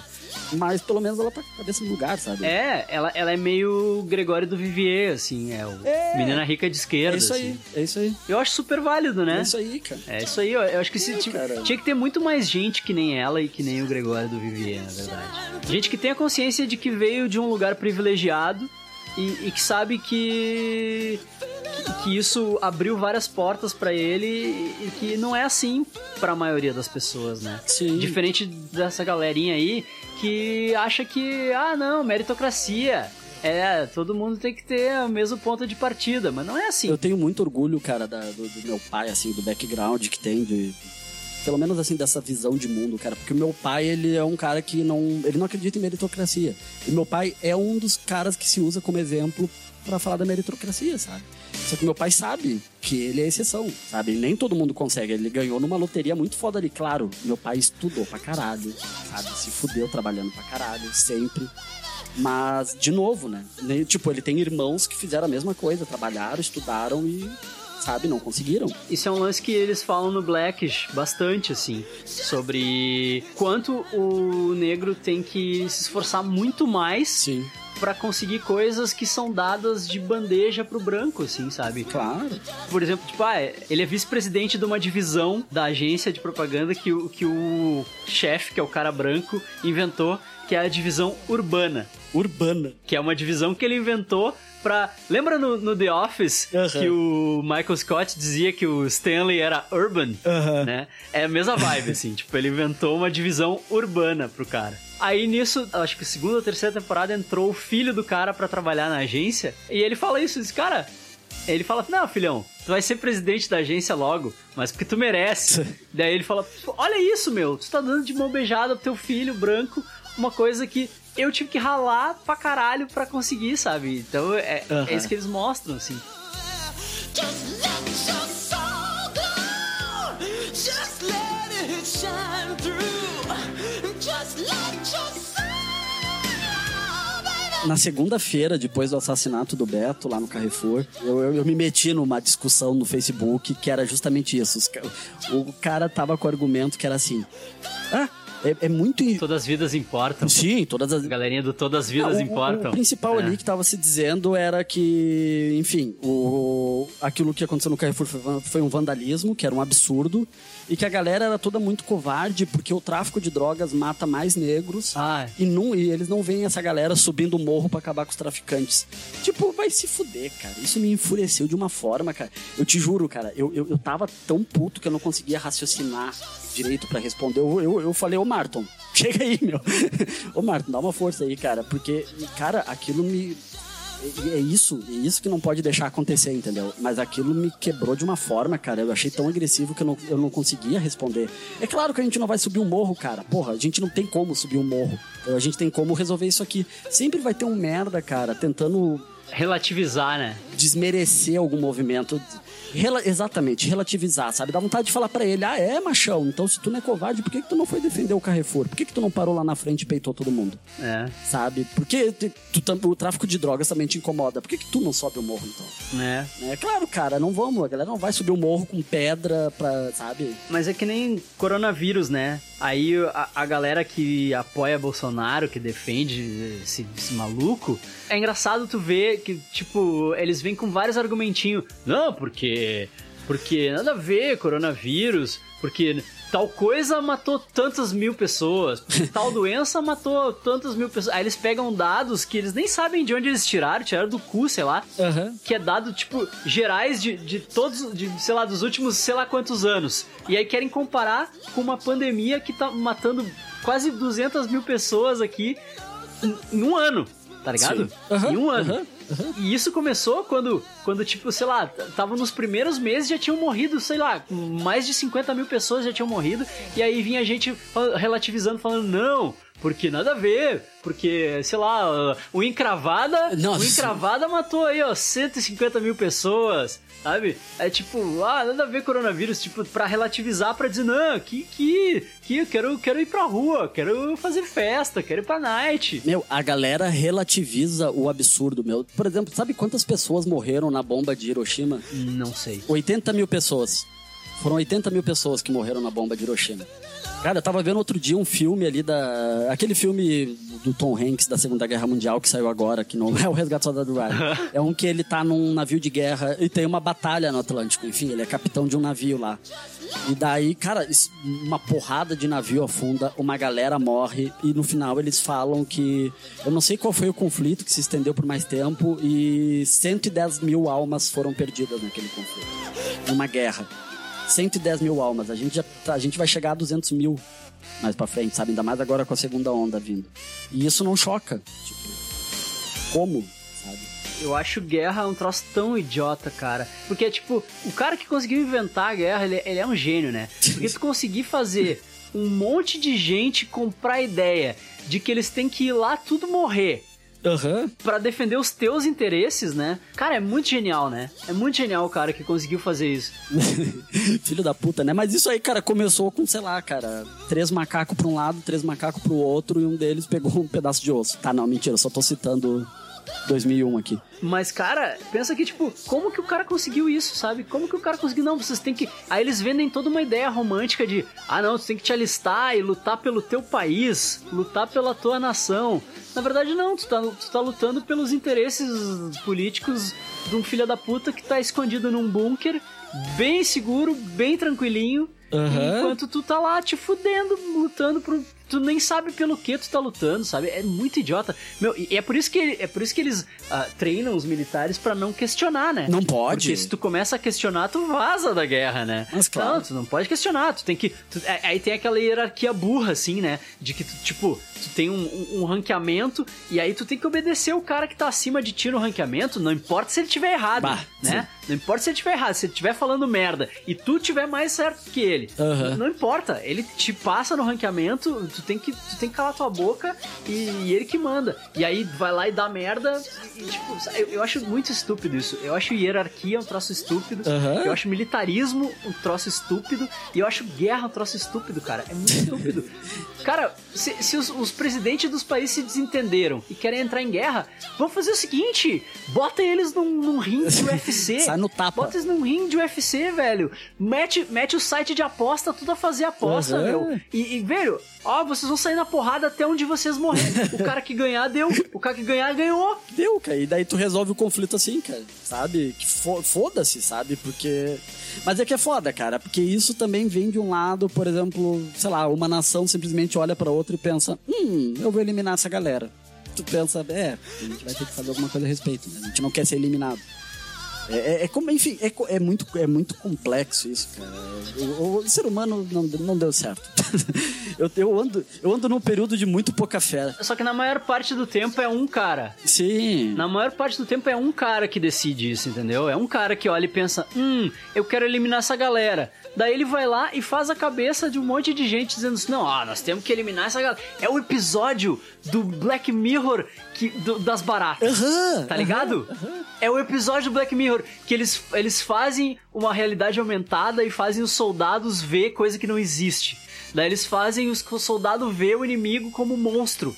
E é assim que os caras convencem. Aquele episódio é genial, cara, porque é, é- é uma metáfora sobre como o, o, o cara que, que se. né, as pessoas, as partes interessadas na guerra É, convencem os pobres coitados a ir lá lutar por eles, né? Tipo, convence, ah, não, ó, essa, essa galera aqui. Essa galera aqui é do mal, ó. Nós, nós somos do bem, essa galera é do mal. Mas esse, cara, esse é o poder do líder pro bem ou pro mal, né, cara? Porque o líder faz isso. É por isso, cara, que eu fico puto quando a galera não entende que o Bolsonaro fala, não, mas eu não fiz ninguém tomar cloroquina. Fez sim, fez sim pra caralho. Tu fez propaganda do troço. Sim, mas é esse o teto, cara. A- a- o que o Bolsonaro, o Bolsonaro tem seguidores. O Bolsonaro tem pessoas que vão fazer absolutamente tudo que ele mandar porque veem nele a figura do líder. Não vou questionar, quer dizer, vou questionar assim, ó, líder de merda, mas essas pessoas veem ele como líder. Elas vão fazer o que ele manda. Se ele diz que cloroquina ajuda, elas vão tomar cloroquina. Se eles dizem que enfiar ozônio no cu ajuda, eles vão enfiar ozônio no cu. Ele inventou aquele, aquele Covid que ele teve lá de mentira pra fazer videozinho tomando cloroquina e dizer que tava bem, porque ele precisava desovar aquela porra daquela cloroquina que o exército tava fabricando. Mas, cara, eu acho, eu acho até que ele teve, Luiz. Eu acho até que ele teve mesmo coisa. Porque é tipo Trump, tu vê, a Casa Branca toda tá, tava com Covid, entendeu? Eu acho que ele teve no início, quando todos, todos os caras Ah, da comitiva do Trump tiveram. Por isso que ele não quis mostrar os exames. Lembra que ele não queria Aham. mostrar os exames? Ali foi quando ele teve. Pode ser. Ali foi quando ele teve. Agora, essa, aquele episódio depois que ele, que ele anunciou que ele tava com Covid, aquilo era mentira. Sim. Aquilo, por isso que eu acho que tem alguém muito esperto. Entendi. Tem alguém muito esperto na, equipe de marketing dele, Uhum. decidindo essas coisas pra ele. Dizendo, né, cantando no ouvido dele, dizendo, ó, não mostra teus exames. Não mostra teus exames, que, que isso vai ser útil depois. Claro. E aí, tipo, daí chegou o momento. Ah, agora é o momento. Aham. Agora é o momento de tu mostrar os teus exames, dizer que tu teve Covid e que tu te curou com cloroquina. Sabe? É, meu, é muito do mal, velho. Mas tu vê, o, o Bolsonaro ele é um produto, né, cara? Alguém viu, aplicou nos Estados Unidos, viu que deu certo com o Trump e o Bolsonaro é um produto. Ele é, tipo, é uma, a gente tem uma filial do inferno aqui. É, filial do capeta, é. Filial do Sim. capeta. Mas, cara, isso que tu tava falando do militarismo, tudo, é, é basicamente a base do grupo da Five Blood, dos Cinco Sangue lá que eles falam. Porque eles começam a questionar, cara, porra, meu, a gente tá aqui lutando uma guerra por um país que nos odeia, que tá nos matando em casa, sabe? Eles acham, tem toda a função, né? Eles acham um ouro que alguém dos Estados Unidos ia pagar alguém do Vietnã. E daí eles falam, meu, foda-se, vamos pegar esse ouro pra nós e vamos distribuir esse dinheiro pro nosso povo. E essa é a moral do Da Five Blood. Tem esse questionamento no Lovecraft Country também. Ah. Né? Que os caras falam. Ele, ele é o único, um dos únicos soldados negros. Aham, né? aham. Ele é um dos únicos soldados negros. E aí os caras falam pra ele: por que tu tá lutando por um país que te odeia? É verdade, é isso aí. É foda, né, cara? E de outra, eles não, é que nem o- no da Five Blood eles falam isso também. Tipo, eles não vão mandar um moleque de faculdade riquinho pra linha de frente. Não, eles mandam a gente. Sabe? A gente é bucha de canhão aqui. É os lanceiros negros, né? Na Revolução Farroupilha. É, meu. É um mundo cão. É.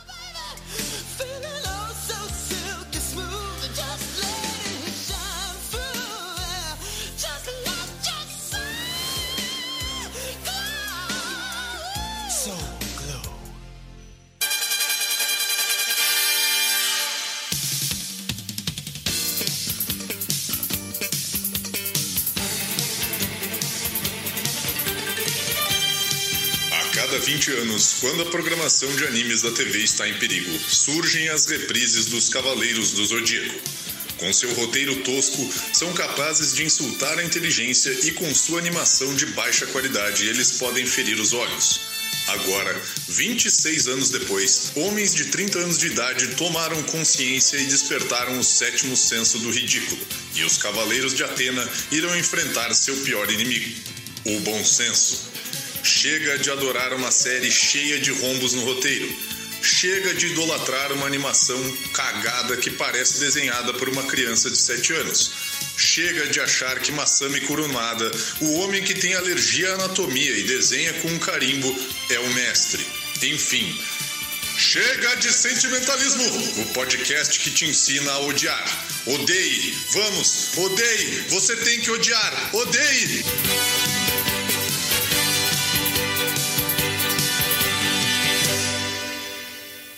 Chega de sentimentalismo. Quartas no superamiches.com.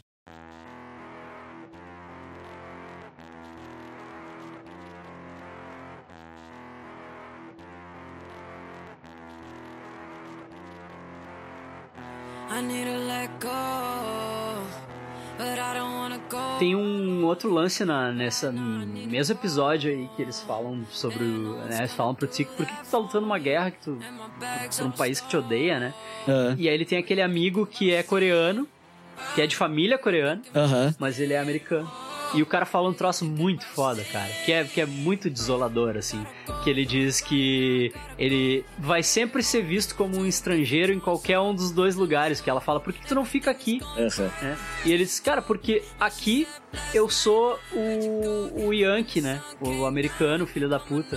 E lá nos Estados Unidos eu, eu sou o, o imigrante. Ou seja, eu não tenho pátria. Eu, eu, eu vou ser sempre o meio do caminho nos dois lugares e nenhum dos lugares me quer, tá ligado? Que foda, cara. É foda. É, vai, é muito desolador. E, e isso acontece muito, assim. Isso acontece muito com. Acho que filho de imigrante, né? Filho, filho de imigrante sofre muito preconceito, assim, sobre.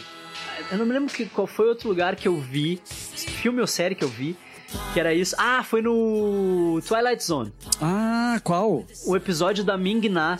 O episódio que. Não, não foi no Twilight Zone. Ah, eu, por sinal, Twilight Zone é uma baita indicação. Foi no 50 States of Fright. Já viu essa série? Não vi. 50 States of Fright? Não vi. É uma série de um, de um streaming que já faliu. Um streaming americano de chamado Quibi. Ah. É um streaming que era focado em conteúdo para smartphone. Meu Deus. E, e os episódios, os episódios eram pequenininhos, assim, eram episódios de 5 de cinco a 8 minutos, assim, Aham. sabe? A temporada inteira tem, tipo, uma hora e pouco, assim. Tem uma hora a temporada inteira, né? E tem várias séries legais desse streaming aí, e uma delas chama 50 States of Fright, que é do Sam Raimi. É uma antologia cara. de terror do Sam Raimi. O piloto foi escrito e dirigido por ele e pelo irmão dele. E tem um episódio que é com a Ming Na.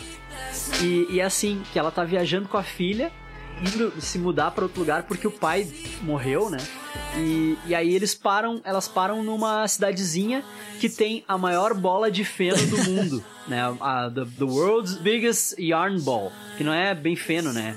É, eu acho que é uma, uma, uma bola de linha, É palha, assim, lá, né? de lã e tal. Ah, Ela chega na cidade, ela para, estaciona o carro e aí vem uma policial falar com ela e a policial diz: Ah, tu tá de visita? Daí ela fala: Não, tô, tô, tô, tô de- nós estamos de passagem porque eu tô indo me, me mudar pra tal lugar e tal. Ela: Aham. Ah, e, e de onde é que tu é? Daí ela disse: Não, sou de tal lugar. Não, mas qual país? Não, eu sou americana. Ah, nossa, tu fala inglês perfeito. tipo, a, a mulher não registrava que ela era americana. Aham, Eu sou americana. Sou americana, eu nasci aqui, eu sou de família chinesa, mas eu nasci aqui. Não, não, mas tu fala inglês perfeito, nossa, pra um imigrante, teu inglês é perfeito, é igual o meu. Ali, tipo, sabe, a, a pessoa não registra, assim, e, e eu acho que o, o filho de imigrante, ele, ele sofre muito esse, esse tipo de preconceito, né? Porque Claro. eu me lembro que meu primo, eu tenho um primo que mora na Austrália e, ele, e aí ele, tipo, diz que a, tem muito filho de imigrante asiático lá, né? Aham. E eles que as pessoas se ofendem, e com razão, Aham. né? De tu perguntar de onde tu é. Porque ela é asiática, tipo, tu perguntar, ah, de onde tu é? Ela, pô, como assim? Eu sou australiana. Aham, Eu nasci aqui, Sim. sou daqui. sabe? É, E- cara. Eu acho que isso, isso acontece muito, né? Porque, porque existe essa visão. Os Estados Unidos é, é muito louco, porque metade da, da população fala espanhol, mas eles ainda têm essa Sim, visão de cara. que eles são um país branco, né? E eles são tão miscigenados quanto nós, assim. Cara, deve ser uma crise de identidade muito louca, né, cara? Porque tu tem que, tu tem que respeitar tuas raízes, tem que saber de onde tu veio e ao mesmo tempo tu tá sendo criado em outra cultura, né? Então, é, deve ser uma coisa meio complicada de absorver. Eu lembro quando eu tava em Dublin, cara, eu tinha. Eu, eu trabalhava com um cara que a esposa dele era espanhola, ele, se eu não me engano, era húngaro, e eles tiveram um filho. E, cara, ele falou que era uma loucura, assim, porque o guri tava sendo alfabetizado em inglês. Ah, ele era romeno. E na casa deles eles falavam uma mistura, cara, de inglês, romeno e espanhol. E, sabe, a criança. Ele falou, cara, a cabeça do meu filho tá uma bagunça, O mas. guri ia pegar as três Sim, línguas. é, mas ele falou, é, é. Agora ele patina um pouco, cara, mas depois ele vai. É isso, ele vai saber falar três idiomas já direto, assim. E nativo, nativo, os três sem sotaque. Exatamente. Só que o louco é isso, né? Aquele guri vai ser sempre um imigrante. Se bem que, assim, a Irlanda é de boa.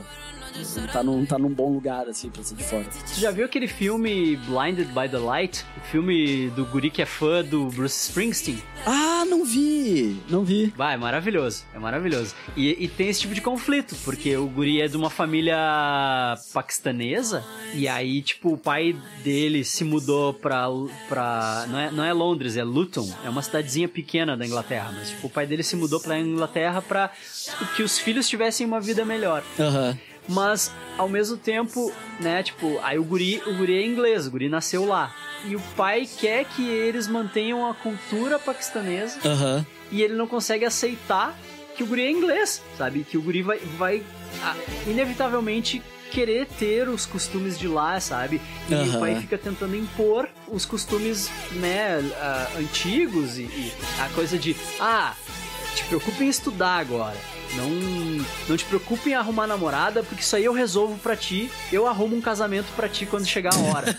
e o guri não quer isso, sabe? O guri não quer isso. O guri quer ele arrumar a própria Aham. namorada dele, sabe? Tipo, ele, aí ele tem a irmã, ele tem uma irmã mais nova, e aí é, um- tem uma, uma cena que ele acompanha a irmã mais nova numa festa, que é uma festa que rola às 8 da manhã. Num um, um- um clube só pra, pra filhos de paquistaneses. E é um clube secreto às 8 da manhã. Que eles vão co- com, o uniforme do colégio. Eles vão tudo com o uniforme do colégio. Aí, eles, aí as gurias entram no banheiro e saem igual a Madonna. Assim? Tipo, sai com aqueles cabelos, que é nos anos 80, né? Aham. Aí sai com aqueles cabelos assim, sai igual a Madonna e tal. E, e aí quando acaba a festa, ela vai no banheiro, bota o uniforme do colégio de novo e, e vai. E, tipo, volta pro colégio, sabe? Que bizarrice linda, cara. E- então, tipo, é um lance que é, que é isso, é o choque, o choque de cultura, né? Com o perdão do trocadilho. Informação É o aí. choque de cultura. É, eu tô trazendo informação. É o choque de cultura, tipo, as pessoas se mudam pra um, um outro país pra ter uma vida melhor, mas eles não querem que o filho que nasceu lá absorva aquela cultura. E aí tu acaba sendo sempre um pária, né? Pois é. Tu, tipo, tu cresce num lugar e tu é visto como um imigrante. O guri sofre preconceito por ser paquistanês Aham. né? Tipo, ele. Tanto que ele escreve uns poemas e ele escreve um poema sobre nazistas, né? Que tem um nazista que persegue ele na rua e tal, e cospe nele Que e tal. merda. E, e aí ele sofre preconceito por, por, por ele ser um imigrante. E na verdade ele não é um, mi- imigrante, ele nasceu Pois lá. é, né? cara, é aquela coisa. Tipo, eu acho que é super importante ele manter a raiz dele e ter a cultura paquistanesa. Mas o cara tem que saber, tem que entender que o filho dele vai ter que ter as duas, né? Que, que não adianta, cara. E provavelmente vai prevalecer a cultura em que ele tá vivendo agora, cara. Não, no, no fim do filme tu sabe que o pai vai ficar flexível e tal, o pai vai aceitar. Eu vou ter que ver esse filme, vou ter que ver. Filme tri bonito, cara. Tu te lava chorando. Todas as vezes que eu vi, eu chorei. Ah, que É muito bonito. cara. Eu imaginei que ele, pelo trailer. É muito bonito. E tu termina querendo ouvir toda a discografia do ia Springsteen. no Isso que eu tô Spotify, muito cara, curioso, bom. cara, porque como é que eles vão linkar o Springsteen numa realidade britânica, tá ligado? Eu, quero, eu tô muito curioso pra ver assim, o sentimento que o Guri tem ouvindo as músicas. O que, que ele puxou da música ali. Ah, é legal, Deve velho. ser muito foda, cara. É legal, é legal. Porque seria muito fácil fazer Ah, esse filme em Nova filme. Jersey, né? Claro, claro, é. Sim. Mas essa que é a jogada, entendeu? Ele, ele consegue captar a mensagem, mesmo ele não sendo americano e não vivendo. Porque é- é- é- quando ele conhece o Springsteen através de um amigo Aham. que é paquistanês Aham. também.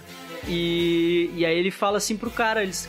Mas o que, que esse cara sabe do que eu vivo aqui? O que, que esse cara sabe do, do que eu passo? Um par é um par em qualquer lugar do mundo, né, velho?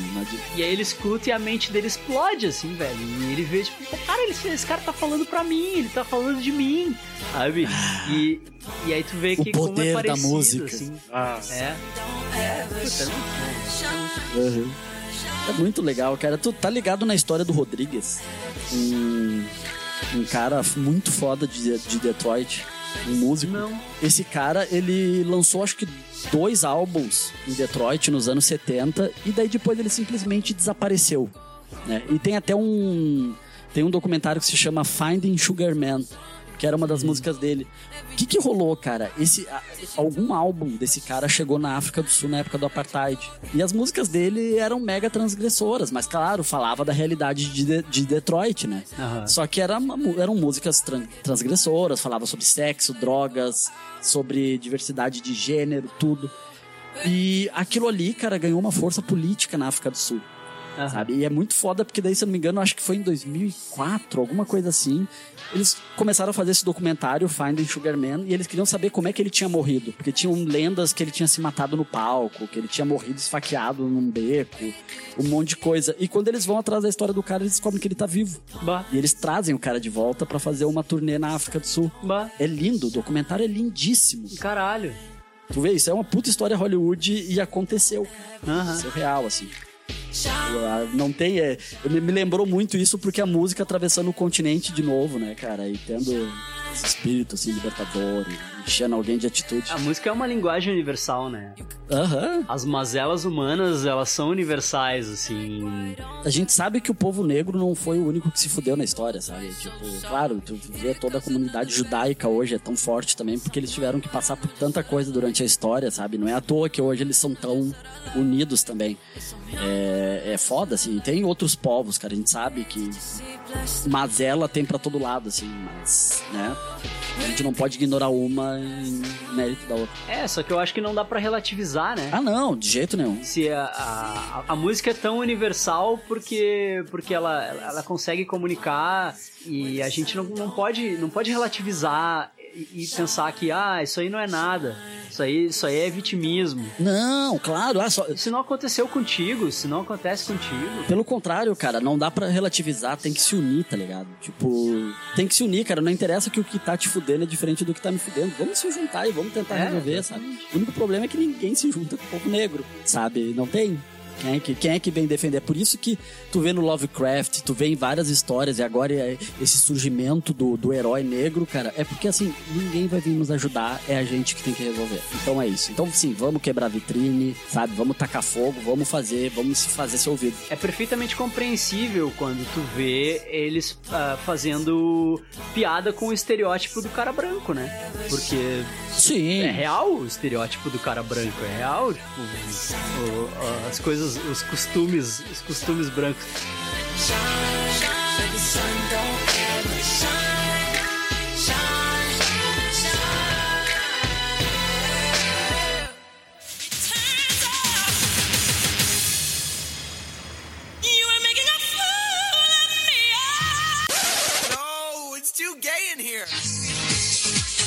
Homens musculosos em roupas colantes e coloridas gritando e se agarrando por aí?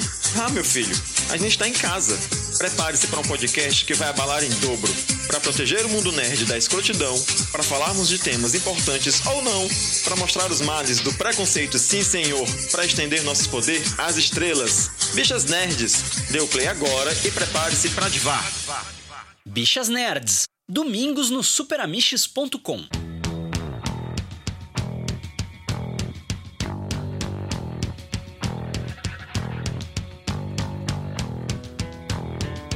Mas agora tem uma última coisa que a gente tem que falar Opa. antes de encerrar, que é o desfecho da primeira temporada. Em que a Barbie mágica lá tá fazendo aquela magia, porque eles estão tentando destruir ela. Aham. E ela prevê todo o plano deles, né? Ela, ela prevê todo o plano deles. É foda. Ela, ela mata a irmã, a Ruby, né? A irmã da Letty, pra tomar a forma dela. Aham. Ela consegue interceptar o plano deles e fazer o- a magia dela, né? Aham. Só que o que ela não contava é que a Letty, né, tinha um esquema com, com os- todos os espíritos e tal, e eles conseguiram bloquear ela, né? Muito Eles bom conseguiram isso. bloquear, tipo, daí ela. E ela fica apavorada. O Tic se sacrifica e até agora eu não entendi se ele morreu mesmo ou se ele vai voltar, eu não entendi. Ele morreu, eu acho, cara. Eu realmente espero que ele volte. Mas, meu, a série é das minas, cara. Eu acho que ele não vai voltar. Eu acho que é tipo do Uncle George Pois é. ali. Tu vê que, meu, no fim chega a coreana ali, mas a Hippolyta, que a gente nem falou da Hippolyta, cara. O episódio da Hippolyta. A Hippolyta, ela viveu 200 vidas, 200 anos. E, cara, é uma construção de identidade. É, ela Meu descobriu Deus, o cara, multiverso, né? Sim. A jornada daquela mulher, cara, é tão linda esse episódio. Eu adoro a cena que ela tá com o George e ela fala assim, cara, eu queria tanta coisa, sabe? Eu queria o universo, mas eu tive que me encolher cada vez mais pra poder me tornar a tua esposa e pra gente ter uma família. Aquilo, cara, eu, eu adoro, eu gosto muito, porque eu, eu fiquei com medo do George, tipo, sei lá, ter alguma reação, coisa assim. Mas é bom porque ele fica meio na defensiva, mas eu não sabia, mas eu dela, é, mas eu tava dando todos os sinais e tu não leu. E eu gosto, cara, que tu vê o, o cara sabe, ele só para e fala, me desculpa, tá certo? Eu sabia que tu podia ser mais e eu deixei, daí ele para e corrige. Eu te ajudei a se diminuir pra que tu pudesse ficar comigo. Caralho, cara, sabe? Tipo, que tapa na cara. Que coisa que tem que ser dita, sabe? E não foi dita pelo vilão da série. Não, foi dito por um cara mais carismático. cara mais trilha. Isso faz, é bom porque faz daí tu te pensar, hum, meus relacionamentos, né? Como é que eu tô me comportando aí como homem? É. É, será que eu não tô incentivando alguém a se diminuir pra estar comigo? Como é... é, Porque assim, a gente tá falando toda a questão do, né, questões raciais, assim. Eu acho que o, o exercício que, por exemplo, eu e tu, que a gente pode fazer é, nós somos homens héteros, é, é tentar enxergar e saber que, por exemplo, a gente é machista, eu sou machista, tu é machista. Só que a gente tá num processo de reeducação, a gente tá tentando. A gente aprendeu a ser machista Exato. desde pequeno. E a gente tá num processo de. Né, que, que é um processo extremamente racional. Tu tem que estar sempre vigilante de tudo que tu faz. E o teto, e o teto de falar isso, assim, não é pra tu te ausentar da culpa, do tipo, ah, desculpa, vou melhor. Não.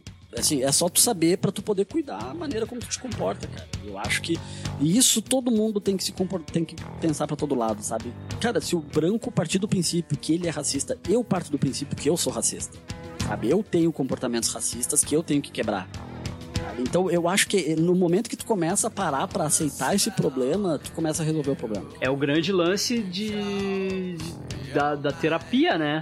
É? Tu não consegue ajudar quem não quer ser ajudado. Então, o primeiro passo é, é reconhecer o problema, né? Sim. Reconhecendo o problema, tu consegue buscar as ferramentas pra resolver. ele. Total, mas daí como é que tu vai fazer isso, cara, num país onde a população negra é maioria, porém o presidente vai ao ar dizendo que não existe esse problema, que não existe racismo. É. Que, que- como que essa nação tá passando pela terapia dela? Como é que essa nação tá lidando com a questão do racismo, com o histórico de escravidão? Né? Ela- simplesmente não tá. Não tá sendo. Não tá, É, é foda. Tu tá tentando simplesmente botar pra baixo do tapete um problema estrutural da nossa sociedade. É, é, é um negacionismo, né? É um negacionismo em ação. É triste. Essa parte é triste. Eu achei que a gente ia acabar esse programa mais feliz até. Não, mas nós vamos, nós vamos, porque aí eu. Onde que eu vou chegar com, com o lance da. Ah, né? sim. Só pra, só pra fechar uh, o episódio da Hippolyta, é tão bonito que o nome do episódio é I Am. I né? Am. E isso diz tanto, isso diz tanto sobre todo esse processo dela, de dela descobrir tudo que ela pode ser, né? E, Aham. e até ela chegar na realização de que o que ela realmente quer ser é a mãe da Dee.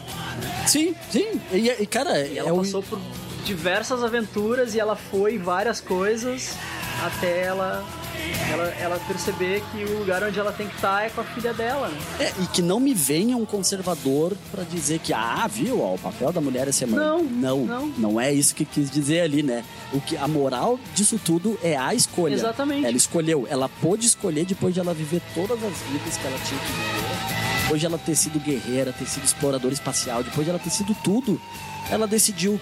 É, Ela escolheu, eu quero ser a mãe da Dee. Não é nem eu quero ser mãe, eu quero ser a mãe da Dee. Eu quero a minha Que é filha. o que o feminismo fala, né? O que, que esses trouxa que são contra o feminismo não entendem a mensagem. Que o feminismo prega que, tipo, não é, não é que a mulher não, não é pra ter filho mais e, e ser esposa mais, não sei o quê. Não, ela pode ser tudo isso e tudo mais o que ela quiser, entendeu? Se, se, ela, se o que ela quer pra ela é ser esposa e mãe, tá tranquilaço, tá ok, desde que seja Aham. o que ela quer. Deixa ser, né? deixa desde ser. que seja o que ela quer, sabe? É, não é. o que a, é esperado dela por fulaninho, ciclaninho. Não, é, é ela que decide. Tá na porra da Bíblia, cara. Sim, tá na porra da Bíblia, é livre-arbítrio. Livre-arbítrio, sabe? A gente pode escolher, a gente pode tomar as nossas decisões. Exato. Claro que, né, isso depende muito do tom da tua pele hoje em dia, mas, É. sabe? Tá na Bíblia, caralho. Se a mulher não quer ser mãe, deixa. Tem uma série, puta que pariu, eu tenho que indicar essa série. Little Fires, Bah, da Amazon. caralho. Essa série fala sobre maternidade Little Fires e, Everywhere. e fala sobre racismo. É linda. É, pra, pra mim, é a melhor série desse ano. Little Fires eu É achei a mesmo? melhor produção Tu da achou? TV desse ano. Seguida, coladaça. aham, achei bem legal. Colada com I May Destroy You. Essa eu não vi ainda. Meu, HBO, eu che- eu cheguei na série sem saber nada sobre ela. Eu só sabia que era sobre uma menina negra que é escritora e tem alguma coisa. Eu não sabia mais nada. Eu jurava que ia ser tipo um Fleabag com uma personagem Aham. negra. E daí no primeiro episódio eu já tomei um soco no meio da cara e pensei, bah, eu vou assistir e eu vou aprender o que tá acontecendo aqui. Bah, que legal. E pra mim, assim, Little Fires e I Might Destroy You estão empatadas em primeiro e depois em seguida vem Lovecraft. Little Fires é bem. Eu achei bem foda mesmo. Eu terminei bem rápido, assim. Bem legal. É bom demais, cara. Mas vamos terminar, vamos terminar na, na vibe, na vibe boa, na, na, Vamos. na, na felicidade, na notícia boa, terminando o fechamento da, da, da coisa, quando a Leti para em cima da, da Barbie mágica e a Barbie mágica fala: Tu me bloqueou. E ela diz: Não, Aham. eu bloqueei todas as pessoas brancas. A magia é só nossa agora.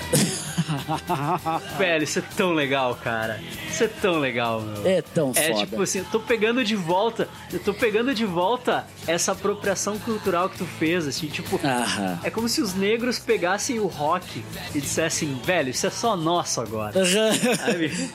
É muito? É azar de vocês, É cara. muito É legal. muito bom, né? Porque a, a família criou. um- Eles criaram um hub temporal ali, né? Com a magia. Tipo, eles conseguem. É muito bom que eles conseguem reunir todo mundo naquela salinha ali pra bater papo. Aham. Tá a tataravó do Tic, tá a avó, a bisavó dele. Aquilo me lembrou Ready Player One, tá ligado? Não o filme, o livro.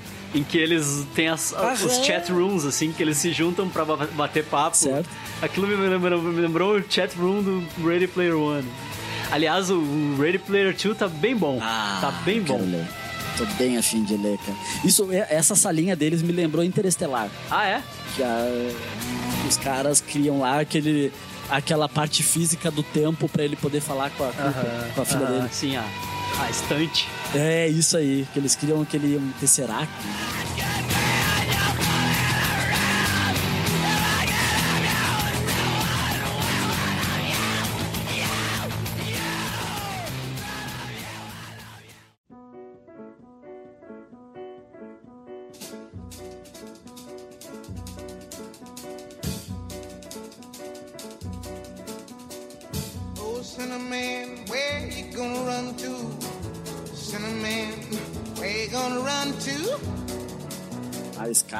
Que eu esgotei, cara. Eu tô tonto de tanto. que foi bom, foi bom. Não sei se falei coisa boa, mas eu falei bastante.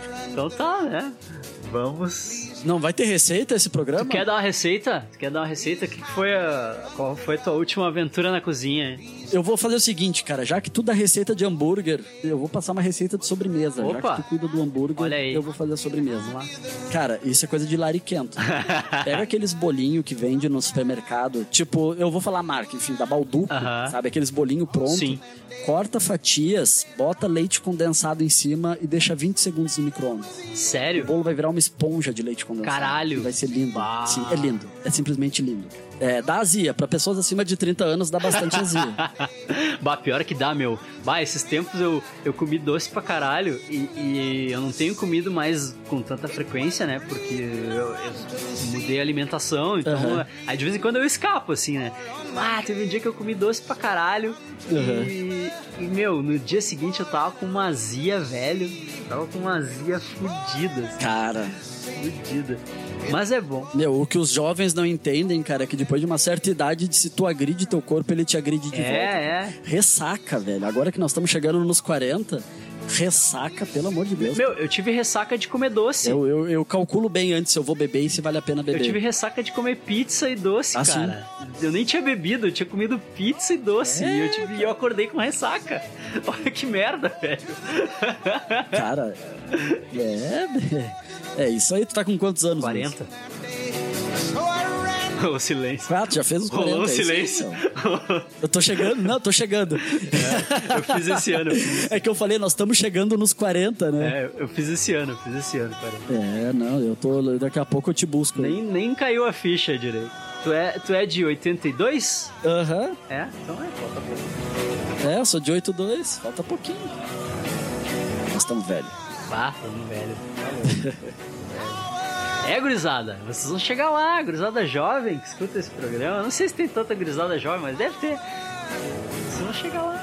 chegar. É, e certo que tem uns tiozão nerd aí nos ouvindo. Talvez até o Kevin Smith, né, Luiz? Ah! Ele vai ouvir e vai falar, esses, esses moleque de 40 anos aí reclamando.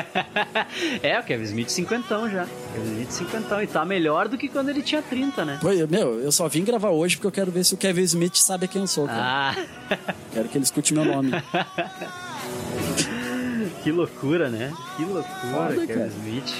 Ah, lindo, meus parabéns, cara. tu tem simplesmente o teu herói virou teu fã, cara. Meu Isso é uma coisa que. Meu herói gravou um áudio, gravou um vídeo falando do meu podcast. Pá, É muita, é muita loucura pra minha cabeça. Caralho, meu, corram nas redes, né? Acessem o Instagram do Geeks Burger pra Ah, ele já provavelmente esse áudio já tocou na edição antes. Eu boto ele em todos os programas agora. eu boto ele em todos os episódios. Eu tenho um pedido pra te fazer. Em algum momento toca esse poema que toca no episódio de Tulsa. O Don't Kill. Sim, sim, ele vai tocar. Eu acho que vamos botar ele agora quando acabar o programa. Vai acabar o programa com o poema. Vai acabar o programa com o poema. Isso. Cara, escutem. E se, putz, cara, se pudesse, vão, procurem tradução, procurem quem não conseguir pegar o inglês. Porque vale é- muito a pena, é- cara. É, é muito bonito mesmo, que, é que é dito ali. Ah, tá louco. Inclusive, a, a série faz isso, né? É. Ela tem vários momentos em que Aham. tá a ação acontecendo e tem um discurso rolando. Se não me engano, até tem o discurso do. Não sei se é do Dr. Martin Luther King ou outro, outro discurso histórico, assim, que rola Aham. num, num momento de ação, assim. Tem um momento de ação acontecendo e tem o discurso rolando. Sim, assim. cara. É muito legal. No piloto mesmo, né, cara? No piloto, tu tá no meio da série, assim, tá naquele road movie, daqui a pouco começa, parece que tu tá num sarau. Aham. Um cara falando, e eu adoro que ele começa, né? O poema dizendo, eu quero dar crédito, né? Porque foi inspirado nos homens brancos, e eu quero dar crédito quando o crédito é condenação. Aham. É muito bom, eu acho muito. É, a Wanna, como é que é? Ah, não vou saber falar inglês, mas é muito bom que é, o nome do poema é White on the Moon. Aham. Aí o cara aham. começa falando: um rato mordeu, arrancou a unha da minha irmã, mas o homem branco tá na lua. né? O meu aluguel subiu 50 dólares, porque o homem branco tá na lua. Não tem água no meu apartamento, mas o homem branco chegou na lua. É, é muito foda. É muito foda, né? Coloca em perspectiva as coisas, assim, né? Tipo, É. os caras estão gastando milhões, estão gastando milhões pra botar o Homem Branco na Lua e eu tô aqui passando fome. Sim, eu tô morando. O rato acabou de arrancar a unha da minha irmã. É, ele, ele fala bit off. Aham. É foda. Mas é isso aí, fiquem com o poema então, Don't Kill Dub. E tchau pra vocês. Beijo. Beijo, galera. Assistam Lovecraft Country. É, tchau, tchau. Aê. Sometimes I wonder what to say to you now in the soft afternoon air as you hold us all in a single death. I say, Where is your fire? I say, Where is your fire?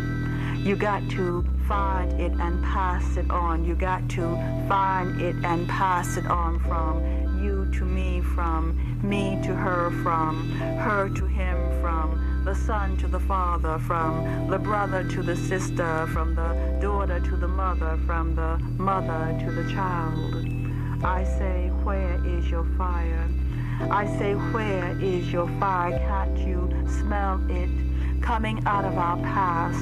The fire of living, not dying. The fire of loving, not killing.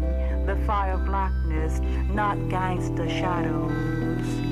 Where is our beautiful fire that gave light to the world? The fire of pyramids, the fire that burned through the holes of slave ships and made us breathe. The fire that made guts into chitlins, the fire that took rhythms and made jazz, the fire of sit-ins and marches that made us jump boundaries and barriers, the fire that took street talk and sounds and made righteous Imhotep raps. Where is your fire, the torch of life, full of Nzinga and Nat Turner and Garvey and Du Bois and Fannie Lou Hamer and Martin and Malcolm and Mandela. Sister, sister, sister, brother. Brother, brother, come, come, come, come, come, catch your fire, don't kill. Hold your fire, don't kill.